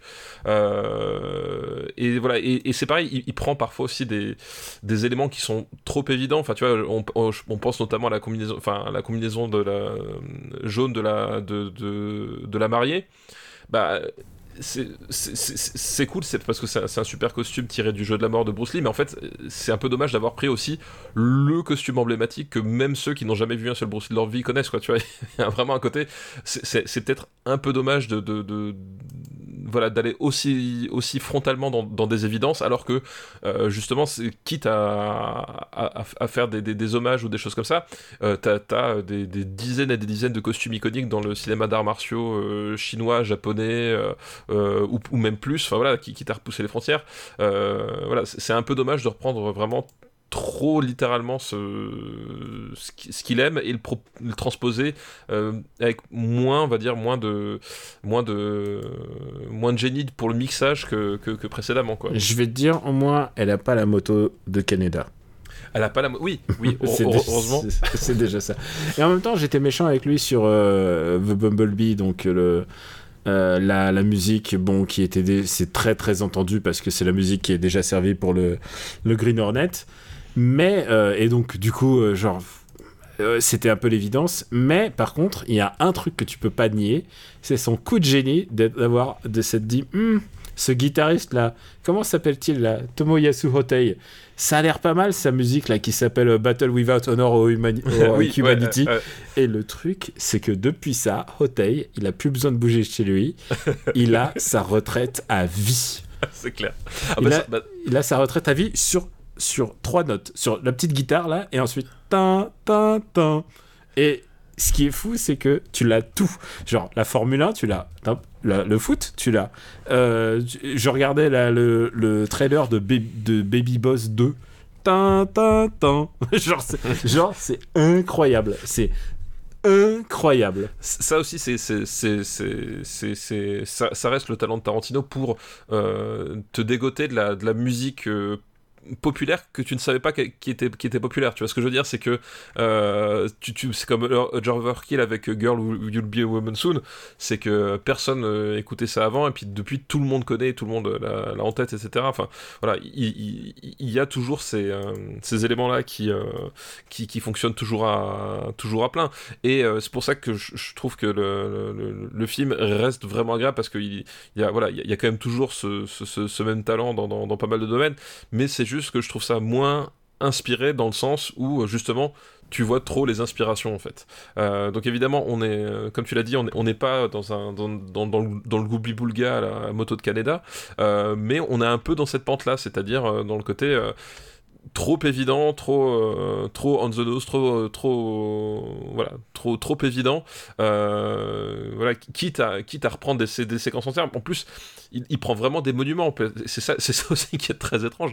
C'est que vraiment, il va, il va prendre des pans entiers de monuments, pas un petit morceau, mais des pans entiers de monuments euh, que, que, qui, qui, qui sont soit vraiment connus de façon très large, ou soit qui sont vraiment des, les, premières références de, ceux- qui connaissent. Il y a vraiment moins ce côté d'aller chercher finalement le, la, référence, euh, la référence dissimulée, etc. On- n'est plus dans la dissimulée, on est, on est un peu dans l'étalage, quoi. Et c'est ça qui, euh, c'est ça qui est un peu, euh, un peu dommage, quoi. Mais j'aime, comme, mais j'aime quand même ce film. J'aime euh, quand même ce film, j'aime euh, j'aime les, bruit... j'aime les bruitages de Reza, puisque c'est Reza la musique. Oui, tout à fait. Quand c'est pas des reprises, c'est Reza la musique. Et j'ai- j'aime quand même ce film. Il y a juste un truc qui me le gâche. Et là, vraiment, il me le gâche euh, très très fort. Je crois que c'était il y a deux ans, euh, quand on a su pour le- le- l'accident de voiture de Uma Thurman. Qui est dans le 2, du coup. Qui est dans le 2, mais est-ce qu'on en parle Oui. là ou est-ce qu'on le garde pour le 2 Bah, on, on peut en parler comme. euh, On peut en parler là, en fait. En gros, euh, Uma Thurman a eu un accident euh, dans la fameuse scène où elle part rejoindre Bill. D'ailleurs, Bill, donc joué par David Carradine, on reviendra là, mais le truc de David Carradine, il a pris David Carradine en se disant, il me faut quelqu'un de vieux, mais en même temps qui, qui sait se battre. Très mauvais choix, putain. Oui, mais, oui, mais alors, mais on, on- on en reviendra, mais, mais justement, pour le coup, il il l'a il bien euh, incarné parce qu'il ne se bat pas. Oui, il se bat pas. Voilà, donc. euh, Mais, mais, eh ben, c'est peut-être peut-être pour ça en se disant merde il m'a il m'a trompé c'était le seul à pas savoir que David Carradine se battait comme une- comme euh, comme un comme une poupée de chiffon euh, on- je sais pas On, va- on va demander à Daniel Larusso de faire un combat. Eh, Daniel Russo, tu sais quoi? Il donne tout ce qu'il a. hein. Et la, la saison Mais il sait quand même 4, pas se euh, battre. il sait quand même pas se battre. C'est terrifiant. Euh, et donc, euh, en fait, euh, donc dans la fameuse scène où elle repart rejoindre Bill en voiture, elle, euh, elle signifie à, à Quentin Tarantino que elle le sent pas et qu'elle préfère que le, le La cascadeuse. la cascadeuse le fasse à sa place. Et Tarantino insiste, insiste et lui dit non mais tout va bien, tout va bien. Elle, elle prend le volant, elle perd le, elle perd le, le contrôle du véhicule, elle se, elle se, elle se fait très très mal. Elle a, bah, surtout, elle se tape un arbre en fait. Elle se tape un elle, bah, elle manque de mourir, hein, littéralement, c'est un accident de bagnole. Et ce qui se passe, c'est que elle a demandé, euh, elle a demandé à Tarantino, d'abord euh, Tarantino qui lui a forcé la main. Ils ont été en dispute toutes ces années à cause de ça, hein, euh, ou dispute ou en bisbee. Euh, elle a demandé à Tarantino de lui donner la, la scène du crash, et, et c'est Miramax donc qui ne voulait pas. Et Miramax, sous la puissance de Harvey Weinstein, ouais. euh, avait, euh, ils, lui, ils lui ont dit, ils lui ont dit, on te le restitue si tu signes un document qui fait que tu, tu, tu- que tout, euh, toutes les douleurs et que tout, euh, que toutes les séquelles de cet accident ne, ne- n'aient rien à voir avec Miramax. Et, euh, et, euh, et du coup, ce qui s'est passé, c'est que euh, c'est qu'elle a refusé, elle a refusé tout ce temps, mais elle s'est sentie vraiment utilisée. Et, et à l'époque où genre les affaires de Miramax ont explosé, tu t'imagines bien que euh, évidemment on ne pouvait pas euh, passer ça sous silence. Et elle est allée voir simplement la police. le- elle est allée voir la police euh, au moment des affaires Weinstein et, et du coup elle a récupéré le, elle a récupéré la, vidéo que tu qu'elle a foutu tout de suite sur internet d'ailleurs. Et, euh, et moi ça me fait mal au cœur de voir ça quoi. Ça fait euh, c'est euh, je trouve ça je trouve ça dégueulasse quoi. Enfin vraiment c'est un, truc qui me qui me saccage le film. En même temps il y a plein d'accidents sur les films mais là on, on est dans un cas où elle était elle était face à la Miramax. La Miramax la traitait comme la traitait mal. Et tu t'imagines Uma Thurman c'est elle porte tout le film. Elle est co-scénariste du film et elle a pas des droits essentiels qu'aurait un, comédien euh, sur son propre travail. Je trouve vraiment c'était une histoire qui m'a qui m'a pas abîmé le film mais qui me qui et j'arrête pas d'y penser à chaque fois que je vois ce film et et, euh, et ouais ça m'a ça m'a un peu saccagé le, le plaisir quoi. Je sais pas ce que t'en as pensé toi de cette histoire mais Bah, euh, après, c'est, euh, honnêtement, moi ça me saccage pas spécialement le film, c'est-à-dire qu'effectivement c'est des histoires de. de, de production bien sûr de- mais des, des histoires de, de production qui euh, des histoires comme ça t'en as, t'en as, on a déjà eu plein enfin tu sais, on avait parlé justement de, de Besson de choses comme ça ah bah ça oui. euh, avec avec avec Rémi Julienne qui avait en- endossé la responsabilité alors que c'est pareil Ah là, pas- c'est- là, là, c'était même pire parce qu'il y a eu un procès et ils ont tout fait porter sur Rémi Voilà. Julien. donc oui après voilà c'est c'est des c'est- c'est- c'est- c'est- c'est des histoires là ce qui ce qui montre bien quand même justement, enfin plus que pour le film lui-même, parce que euh, euh, bon, effectivement, tu, tu peux toujours remettre, euh, enfin, effectivement, est-ce que vraiment ça changeait quelque chose que ce soit Uma Thurman qui conduise le véhicule alors qu'elle est filmée de dos? Effectivement, tu peux te dire que ça change pas grand-chose, que C'est du cinéma, hein. oui, que c'est du cinéma et qu'il aurait quand même pu accéder à sa demande. Bon, après, voilà, sur le, sur les, les- les- les- on Oui, dire ça fait que nous renforcer sur l'idée que Miramax c'était des connards. Euh, mais mais c'est surtout moi plus plus que plus que que, que, que Tarantino qui, qui, qui prend la mauvaise décision à ce moment-là c'est plus effectivement le, on va dire tenta- l'aspect tentaculaire de, de Miramax et la mainmise qui- qui- qu'ils avaient sur tout le secteur parce que euh, t'a- t'avais cette histoire là et en même temps euh, tu, tu, tu vois bien euh, Uma Thurman elle a dû attendre que euh, que y les affaires, de, de, de pour qu'elle puisse se sentir euh, à l'aise pour, euh, pour en parler. Euh, bah, peut-être psychologiquement c'est possible, mais, surtout je pense juridiquement, c'est-à-dire que tu avais bien la conscience que si, à un moment donné tu t'allais contre euh, Harvey Weinstein, ben, ta, carrière elle pouvait se terminer et tu pouvais t'appeler euh, Uma Thurman ou quoi que ce soit, ça changeait en fait pas grand-chose quoi. Et c'était surtout ça, c'est-à-dire que à un moment donné justement euh, beaucoup ont, dénoncé euh, euh, ont déno- dénoncé certains euh, acteurs, réalisateurs ou réalisatrices qui euh, disaient pas alors qu'ils savaient, mais le problème c'est que euh, déjà ces personnes-là savaient par témoignage interposé et étaient face à quelqu'un qui était littéralement tout puissant. C'est-à-dire que à quel moment tu, te dis ouais je vais être celui qui va euh, euh, qui prendre le risque de ruiner ma carrière, euh, surtout que dans l'intervalle, t'en avais certains qui avaient essayé, ben ça avait, ça avait pas abouti, et justement on a brisé leur carrière. Enfin, tu vois, tu, c'est plus révélateur là-dessus sur ce côté euh, ultra tentaculaire. euh, de, de, de la saloperie qui était Weinstein. Et... et, euh, et, je, et je pense que Weinstein était et, n'était finalement qu'un monstre parmi d'autres. C'est-à-dire que c'est chez lui que ça a pété parce que si ça avait atteint des niveaux pas possibles, mais c'est c'est aussi des pratiques qui qui sont qui sont pas neuves. Enfin voilà, il, il- il a malheureusement rien inventé dans le dans Hollywood euh, sur le sur le fond.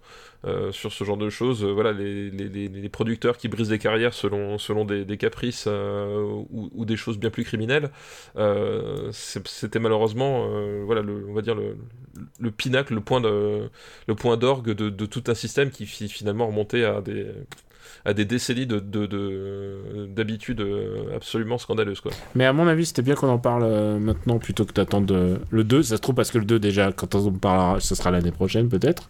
Qui sait Qui sait Et puis en plus, euh, ouais, c'est vraiment, ouais, ce truc de, de Miramax tout puissant. euh, Aujourd'hui, c'est inimaginable de. Enfin, on peut pas. Enfin, alors tout, on- a, on- tout, tout a changé un peu sur, le point Ah, de vue de Miramax en tout cas. oui en tout cas pour Miramax mais est-ce que tout a changé euh, enfin je veux dire est-ce que euh, Si t'avais un accident on set avec Marvel ou, ouais tu vois est-ce ou est- Fast and Furious, ouais, je sais pas. Est-ce que vraiment, est-ce que vraiment aujourd'hui, euh, ça a changé pour Miramax parce que là, bah, ils sont grillés à jamais, etc. Mais la- moi, la question que je me pose, c'est est-ce que, est-ce que justement, c'est dans le fond, si effectivement demain sur Fast and Furious 10, t'avais le, le, le même genre de truc qui se passait et que euh, et qu'un acteur se, se blessait, qu'on euh, et qu'on l'interdisait de parler parce que pour pas faire de, de mal à la promo du film, euh, je, je pense pas que ce soit vraiment bien différent quoi. Euh, tu sais, il y a eu des affaires, il y a eu des affaires comme ça par la suite. hein. Enfin, il y en a, eu d'autres. Il y avait, il y a eu le cas de- du cascadeur qui s'était tué sur le film de Tom Cruise. comment il s'appelle Ah, celui où, il- où, où il est pilote d'avion. Euh, euh, Pas Top Gun. euh, non, bah, ah oui, pas, pas Top Gun. Non, l'autre, euh, ah, euh, Barry Seed, voilà. Ah oui, oui c'est vrai.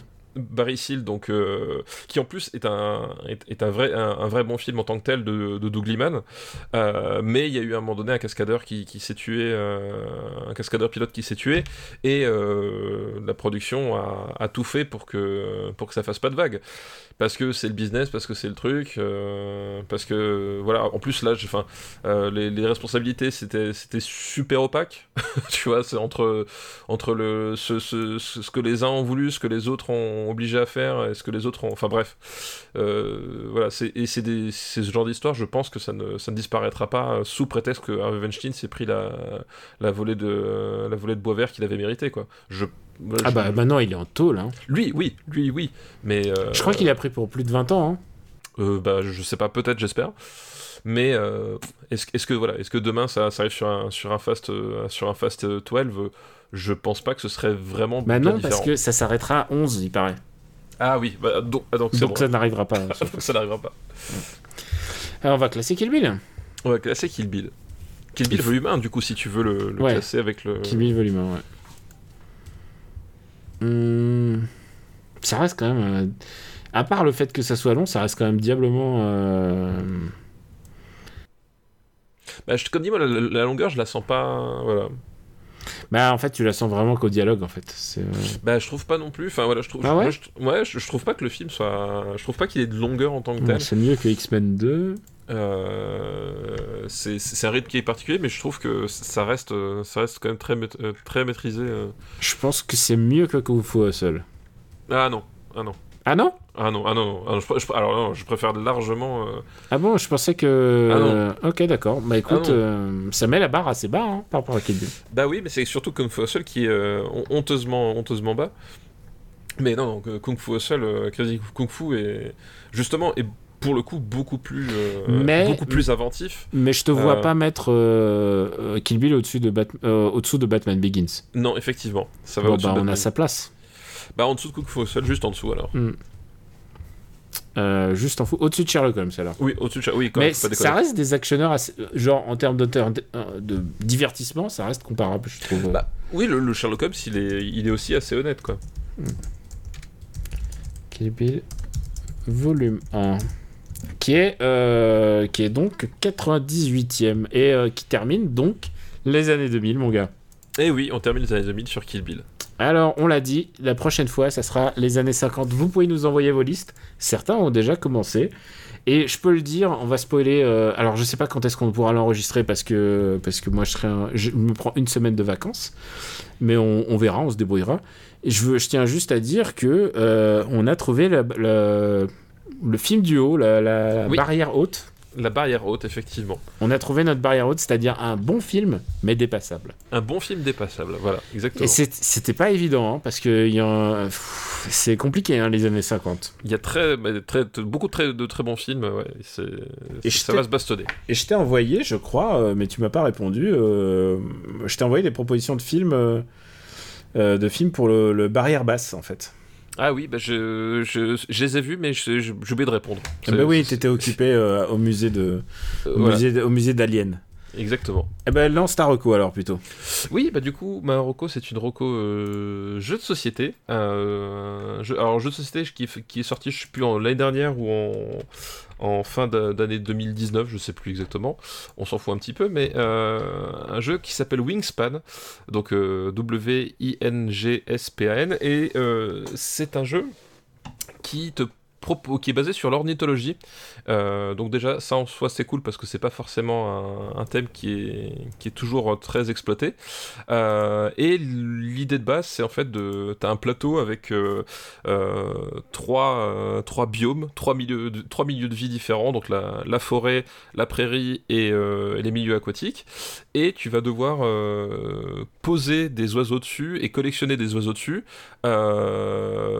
Pour te rapporter des points, euh, c'est la première chose, mais euh, là où c'est intéressant, c'est que ça te rapporte aussi de, de, nouvelles façons de jouer, c'est-à-dire que chaque carte oiseau que tu arrives à, capturer, parce qu'il faut les, il faut les nourrir pour, et ensuite avoir un emplacement disponible, euh, non seulement on va te rapporter des points de victoire en fin de partie, mais en plus, à chaque fois que tu, tu vas jouer, parce que ça joue avec des points d'action, en fait, au premier tour, tu as 8 points d'action, euh, et à chaque fois que tu, tu, vas jouer dans la, tu vas jouer une action, en fait, les oiseaux que tu, tu vas collectionner vont te permettre de jouer des actions supplémentaires ou des bonus supplémentaires, donc parfois que pour toi, parfois pour tous les joueurs, euh, parfois en réaction d'autres joueurs, mais voilà, l'idée, l'idée là, c'est que euh, tu, plus tu vas enrichir ta collection d'oiseaux, plus tu vas marquer de points, mais en plus, plus tu vas pouvoir euh, faire des actions complexes, faire des combos et, euh, euh, du coup augmenter ta puissance, on va dire, de, de, de- d'engranger des points et, de, recruter de nouveaux oiseaux. Et la mécanique est vraiment sympa.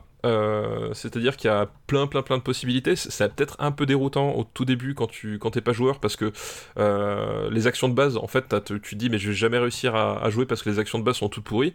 Euh, mais en fait, quand tu comprends que en, démarrant avec simplement un oiseau placé au bon endroit, ça te permet de débloquer très vite des, trucs. Ça s'enclenche très très bien. C'est super beau. Euh, les illustrations sont, magnifiques. Le, ma- le matériel est, euh, est vraiment chouette. Et voilà, une fois que tu as passé la, première partie pour vraiment comprendre cette idée de cartes qui vont te rapporter des points, mais en plus alimenter ta façon de jouer, euh, ça joue vraiment très très bien. Et euh, voilà, il y a plein de façons de, de, de marquer des points. C'est-à-dire que si à un moment donné tu te retrouves euh, coincé parce que t'as pas, pas tout à fait ce que tu veux, parce que il y a cette idée qu'à un moment donné, pour, donc disais, faut nourrir tes oiseaux. Et euh, t'es quand même contraint par certaines choses, c'est-à-dire qu'il y a certains moments tu pourras pas forcément avoir la nourriture que tu veux. Et même quand t'es dans cette configuration-là, tu peux quand même faire des actions qui peuvent te rapporter des, des, des, des points de victoire. Autrement, faut juste faut juste euh, accepter à un moment donné que ce que tu avais prévu au, début euh, bah, va pas forcément fonctionner. il faut, réussir à trouver les, plans de secours. Il y en a toujours au moins un ou deux euh, qui s'offrent à toi. Et donc ça fait un truc qui est assez, vivant en fait, c'est-à-dire que tu, peux planifier tes, tes actions, tu peux te dire bah tiens je vais jouer ça, ensuite ça, ensuite, ensuite ça, etc. Mais à un moment donné, tu peux te retrouver face à un mur et euh, t'as, t'as cette possibilité de, cette, souplesse dans le jeu qui te permet de, de, de rester efficace tout en, tout en improvisant et, euh, et ça fonctionne vraiment très très bien. Donc voilà, Wingspan euh, qui, qui est sorti, qui a, qui a déjà en plus deux extensions parce que comme c'est un jeu mis au point par une ornithologue américaine, le jeu de base c'est que des oiseaux d'Amérique, c'est déjà très bien. Mais en plus, si voilà, si vous aimez les, les, les oiseaux et que vous aimez le jeu, il y a aussi une extension pour les, les oiseaux européens et les oiseaux d'Océanie, qui sont aussi assez magnifiques. Ah bah, j'aime les oiseaux. Et ben voilà. et ça joue jusqu'à 5, voilà. Eh ben écoute, j'ai hâte de- d'essayer ça chez toi. Et ben oui. Eh bien oui. Parce qu'un jour, un jour viendra où je pourrai revenir. Tout à fait. J'attends, j'attends, j'attends l'invitation. Bah écoute, c'est- faut, faut, faut juste trouver une, une- une place dans l'agenda. voilà, exactement. Euh, pour ma part, je vais faire une recommandation. Alors, euh, on sort le lundi. Je regarde si j'ai le droit. Je regarde. euh, Ah, de peu. Je crois que. Attends, je vérifie le NDA. Je vérifie le NDA parce que je crois que. Attends, je faut juste pas faire de conneries. hein. Oui, je, je comprends, je conçois bien. Parce que il faut pas parler, par- faut pas parler des jeux avant, avant, de, avant leur sortie. Marco fixé au, au 20. Ah putain, j'ai pas le droit d'en parler. Ah bah tu sais quoi, j'ai joué à la démo. J'ai joué à la démo, je vais parler de la démo. Donc je vais vous recommander un jeu qui sort donc le 27 juillet et ce jeu c'est Samurai Warrior 5. Et Samurai Warrior 5, d'après ce que si j'en crois la démo, bien entendu, euh, c'est vraiment un. Alors d'abord, c'est un mousseau, donc c'est un Dynasty Warriors, ce qui signifie des, centaines de personnages bien compactés euh, À taper. à taper. Et, euh, et, et c'est assez jouissif. Et ce qui est assez intéressant, c'est qu'ils ont complètement renouvelé le style graphique, puisqu'ils ont fait ça un petit peu plus euh, dessin, un petit peu euh, comme si c'était des croquis en fait. Il y a des traits un peu partout, il y a des. Tu sais, un petit peu plus brouillon en fait. Et ça rend vraiment très très bien. Je crois qu'ils ont compris le fait que c'était pas la peine de faire des, des méga polygones alors que de toute manière personne les regarde et que, et que ça va vite et que l'essentiel et, que la caméra est, est très loin. Euh, loin et que l'essentiel c'est quand même qu'il y ait beaucoup de gens plus que des très belles personnes qui, qui se font qui se font bananer en l'air donc du coup ils ont ils ont fait une direction artistique assez euh, assez originale et c'est ce qu'ils avaient fait par exemple pour euh, Marvel Ultimate Alliance euh, 3 qui est est objectivement pas aussi euh, bidouillé, euh, finalisé que euh, Avengers euh, par Square Enix, tu sais, avec des qui ont utilisé des vrais comédiens, des vrais acteurs, de la mocap, et, tu vois les petites animations de chaque petit doigt et tout ça. Mais par contre, je pense qu'il y a ce que je préfère dans un jeu vidéo, c'est plus que la technique, c'est le style. Et je trouve qu'il y a vraiment énormément de style. En tout cas, si j'en crois la démo, t'as vu, euh, vu comment je me. Oui, voilà, c'est cette démo qui laisse présager du meilleur. Voilà, voilà, gageons que, euh, bah, de toute manière, on est à un jour près, euh, c'est bon. les- Personne Mais- va nous écouter le jour même, de toute façon. Non, non, mais d'abord, oui, et puis ensuite, la démo est disponible euh, sur Switch et PS5. Euh, si si j'avais eu l'occasion d'y jouer, j'y aurais joué sur PS5, euh, sur PS4, t'as vu euh, comment je retombe sur mes pieds. Et honnêtement, c'est vraiment. euh, c'est, je pense que ça va être très très bien. Voilà. ouais, mais tu sais quoi? Et il nous faut une recommandation pour. C'est le dernier épisode de fin de saison euh, et tout. Il nous faut une recommandation. Et si en plus il y a les, les, les NDA qui viennent nous, nos trucs. Donc voilà, je parle que du point de vue de la démo. Je répète encore une fois, je, je, je- je- gageons que le jeu final soit, sera Ah, voilà. aussi, aussi abouti. Attendons le jeu final pour avoir euh, la confirmation des bonnes impressions de la démo. Voilà, voilà. Encore une fois, euh, c'est vraiment du très très bon matos que signe Koei. Et, et du coup, la, la démo elle est accessible sur les stores euh, européens ou pas? Elle est accessible sur, bah bien sûr, sur Nintendo Switch, sur PS4, sur Xbox One et même sur Steam, puisque le jeu sort aussi sur PC. D'accord, ok. Donc euh, tu, pourras, tu peux défoncer tout le monde. Mais je sais que tu avais bien aimé déjà euh, Hyrule Warriors. Hyrule Warriors, oui, mais après, je, moi, les, les, mousseaux, je, je- je suis moins. Mm. Je suis pas un gros gros fan. Et Hyrule Warriors, d'ailleurs, ma, ma fille a réussi le- l'exploit que je pensais complètement impossible, c'est-à-dire finir le jeu. Euh, Ah bah il y a une fin. Ah ouais, mais euh, je, moi j'ai- beaucoup aimé, mais en fait au bout d'un moment j'ai lâché parce que je, Ah, je, Tu sais je- que j'y rejoue je- parce que... je- Bah, je n'en voyais pas la fin. Eh ben tu sais Vraiment. quoi?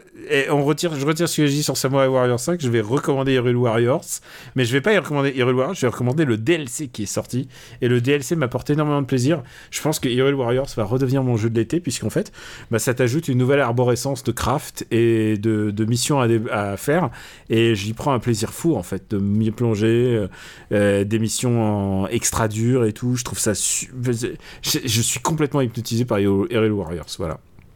Euh, qui s'appelle euh, l'Aube. euh, euh, J'ai oublié le nom, euh, le nom complet de Hyrule Warriors euh, 2. C'est euh, enfin le deuxième Hyrule Warriors, celui qui est disponible sur Switch. ouais. Sur Euh, Switch, ouais. ouais. Ne confondez pas avec Hyrule Warriors, euh, l'ère du fléau. Voilà, c'était ça. L'ère du fléau. Voilà. Tout à fait. Qui est basé donc sur l'univers de euh, Breath of the Wild. Et donc Breath je comprends que ta fille elle a kiffé. Moi, ça me fait plaisir ce que tu me dis. Ça me fait plaisir. Ah oui, non, mais ça, ça, ça- mais, mais- mais- même moi, mais, moi j'ai quand même lâché l'affaire parce qu'au bout d'un moment, on retombait quand même un peu dans le, dans le, dans le problème des musos, c'est que bon, bah je. Oui, bien sûr. Ah non, mais c'est un genre, il faut, c'est un genre qu'il faut aimer. Voilà. Et, pour- et pourtant, et pourtant je- j'aime les jeux en boucle. hein. Je veux dire, je, j'ai- plongé corps et âme dans, dans Returnal, mais, euh, mais les musos, il y a toujours un moment donné où, où, Ouais. où je Ouais, tourne en rond, quoi. Mais en plus, là, en plus, il est sur Switch et Dynasty Warriors euh, 5, euh, pardon, Dynasty Warriors, Samurai Warriors 5 sera sur Switch quand il sortira le 27 juillet. Euh, mais ouais, non, en plus sur Switch, c'est assez rigolo parce que tu peux l'emmener partout et voilà, et puis euh, tu peux jouer en ligne avec tes potes. C'est vraiment, c'est quand même assez chouette comme jeu. Voilà, c'est tout pour euh, cette saison. C'est tout pour cette saison, effectivement. Vous pouvez nous envoyer vos listes, ça y est. bon, je sais qu'il y a certains habitués qui ne se sont pas gênés pour le faire. Et, et c'est tant mieux parce que moi, j'aime bien recevoir des listes. Chaque fois qu'il y a des listes qui arrivent, je suis super content en fait. Moi, ça me, ça me, remplit, ça me remplit de joie. On remercie tous les gens d'ailleurs qui nous ont envoyé des listes à ce jour. Il y a eu beaucoup de listes des années 2000, il y a eu plein de listes originales. Et évidemment, on peut pas tout passer. Et à chaque fois, je me dis, ah, il y a ça qui est bien. Donc, quand on reviendra sur des des années qu'on a déjà passées, euh, genre par exemple quand on reviendra aux années 70, euh, 80, euh, 90, 2000, n'hésitez pas à nous renvoyer vos listes si elles sont pas passées parce que parfois il suffit juste d'un bon rappel au bon moment pour que euh, tout d'un coup on ait envie d'en on ait envie d'en reparler. Euh, et voilà, c'est tout, euh, c'est tout pour aujourd'hui, mon gars. Est-ce que tu veux te présenter le dernier jour ou? Non, non, c'est pas la peine. c'est pas la peine Bon, Ouais. je te fais pour toi. Il s'appelle Stéphane Boulet, alias Plugin Baby. J'ai cap, j'ai cap le sur Twitter. Et qu'est-ce que tu fais dans la vie? T'es en vacances là en ce moment. Voilà, je- dans la vie, je suis en vacances. Voilà. Tu peux me présenter, voilà. Fais, fais-moi le. Eh bien, il, il- il s'appelle euh, Kamui Robotics, euh, alias euh, Daniel Andreev. Euh, il, il gribouille des trucs dans, dans des magazines euh, sur Internet, Mhm. Euh, voilà, notamment sur Gamecult. Euh, il parle aussi de, de- de cinéma. Sur, euh, t'as fait quoi pour Slate? T'avais fait pour J'ai écrit pour Sled, j'ai écrit sur euh, Loki, figure-toi. Sur euh, les, les- donc les blockbusters de l'été et sur Loki. Voilà, donc euh, il, il- voilà, il, il gribouille des mots sur la pop culture aussi. euh. Je te remercie de suivre à, à tel point, je pensais pas que ça allait être aussi précis. T'as vu ça T'as vu ça? Non, Ouais. j'ai suivi. Puis, puis euh, c'est juste qu'après je confonds les publications parce que Ouais. moi je suis, euh, je suis, mais j- j'avais vu le, le papier aussi sur sur Winter Soldier, etc. Non, t'inquiète. je Ah non, merci, merci. Je, je- Franchement, c'est vraiment, je te, je te ferai des bisous si t'étais à portée de main. Et, euh, et donc le prochain épisode, ce sera un épisode euh, événement, puisque ce sera l'épisode 150, et on l'a toujours pas enregistré, donc on sait pas du tout comment ça va être. Euh, J'espère que ça sera à la hauteur de, de ce qu'on a envie de faire, puisque c'est les années 50, et euh, on, on va dans des, dans des eaux inconnues là. C'est un peu, on sait pas comment on va s'y prendre. On sait pas. Uncharted Territory. Uncharted Territories, on ne sait pas combien de temps on va y rester aussi. Euh, non, c'est vrai, c'est vrai, rien n'est décidé. Rien n'est décidé. Bon bah et voilà sur, ce, sur beaucoup d'interrogations. On vous laisse, on vous laisse profiter de ce. Merci de nous avoir écoutés pour cet épisode 149 et d'avoir été là pour tous les autres épisodes. Super Ciné Battle est disponible sur le site internet supercinébattle.fr et en... t'as vu comment le petit le, Le mec qui suit. le petit doute, mais je fais ça en plus sur deux têtes hein, là maintenant, ça y est, c'est fini. hein. Et vous pouvez retrouver la masterclass. Je me suis dit, c'est quoi, au bout du 140 épisodes, je peux quand même essayer de le faire de tête. Et, euh, et on vous remercie euh, de nous soutenir, de parler autour de nous. Et surtout, on remercie aussi les gens qui donnent sur patreon.com/slash RPU, qui permettent euh, bah, d'avoir des jeux, d'avoir des, films. Le DVD, par exemple, Evil Dead chez Amol et Ciao, bah voilà, ça c'est c'est conséquence directe de Patreon, c'est que voilà, il nous faut il du matos parfois pour pour voir les films et pour pour en parler, pour avoir des recommandations. Donc c'est merci encore de nous soutenir. Vraiment, ça, ça, ça me permet de, de garder la fenêtre ouverte pour que tous les moustiques rentrent en- au moment où je vous parle. On vous embrasse très fort et on vous dit euh, bah, à très bientôt. Et si vous partez en bonnes vacances, bah, bonnes vacances. Et puis à tous les autres, on vous soutient euh, dans ce qui s'annonce euh, un mois un petit peu chaud, n'est-ce pas? Un mois un petit peu chaud, c'est ça. J'ai envie d'aller en montagne chez toi. On vous embrasse très fort et on vous dit à très très très bientôt. Ciao. Ciao à tous.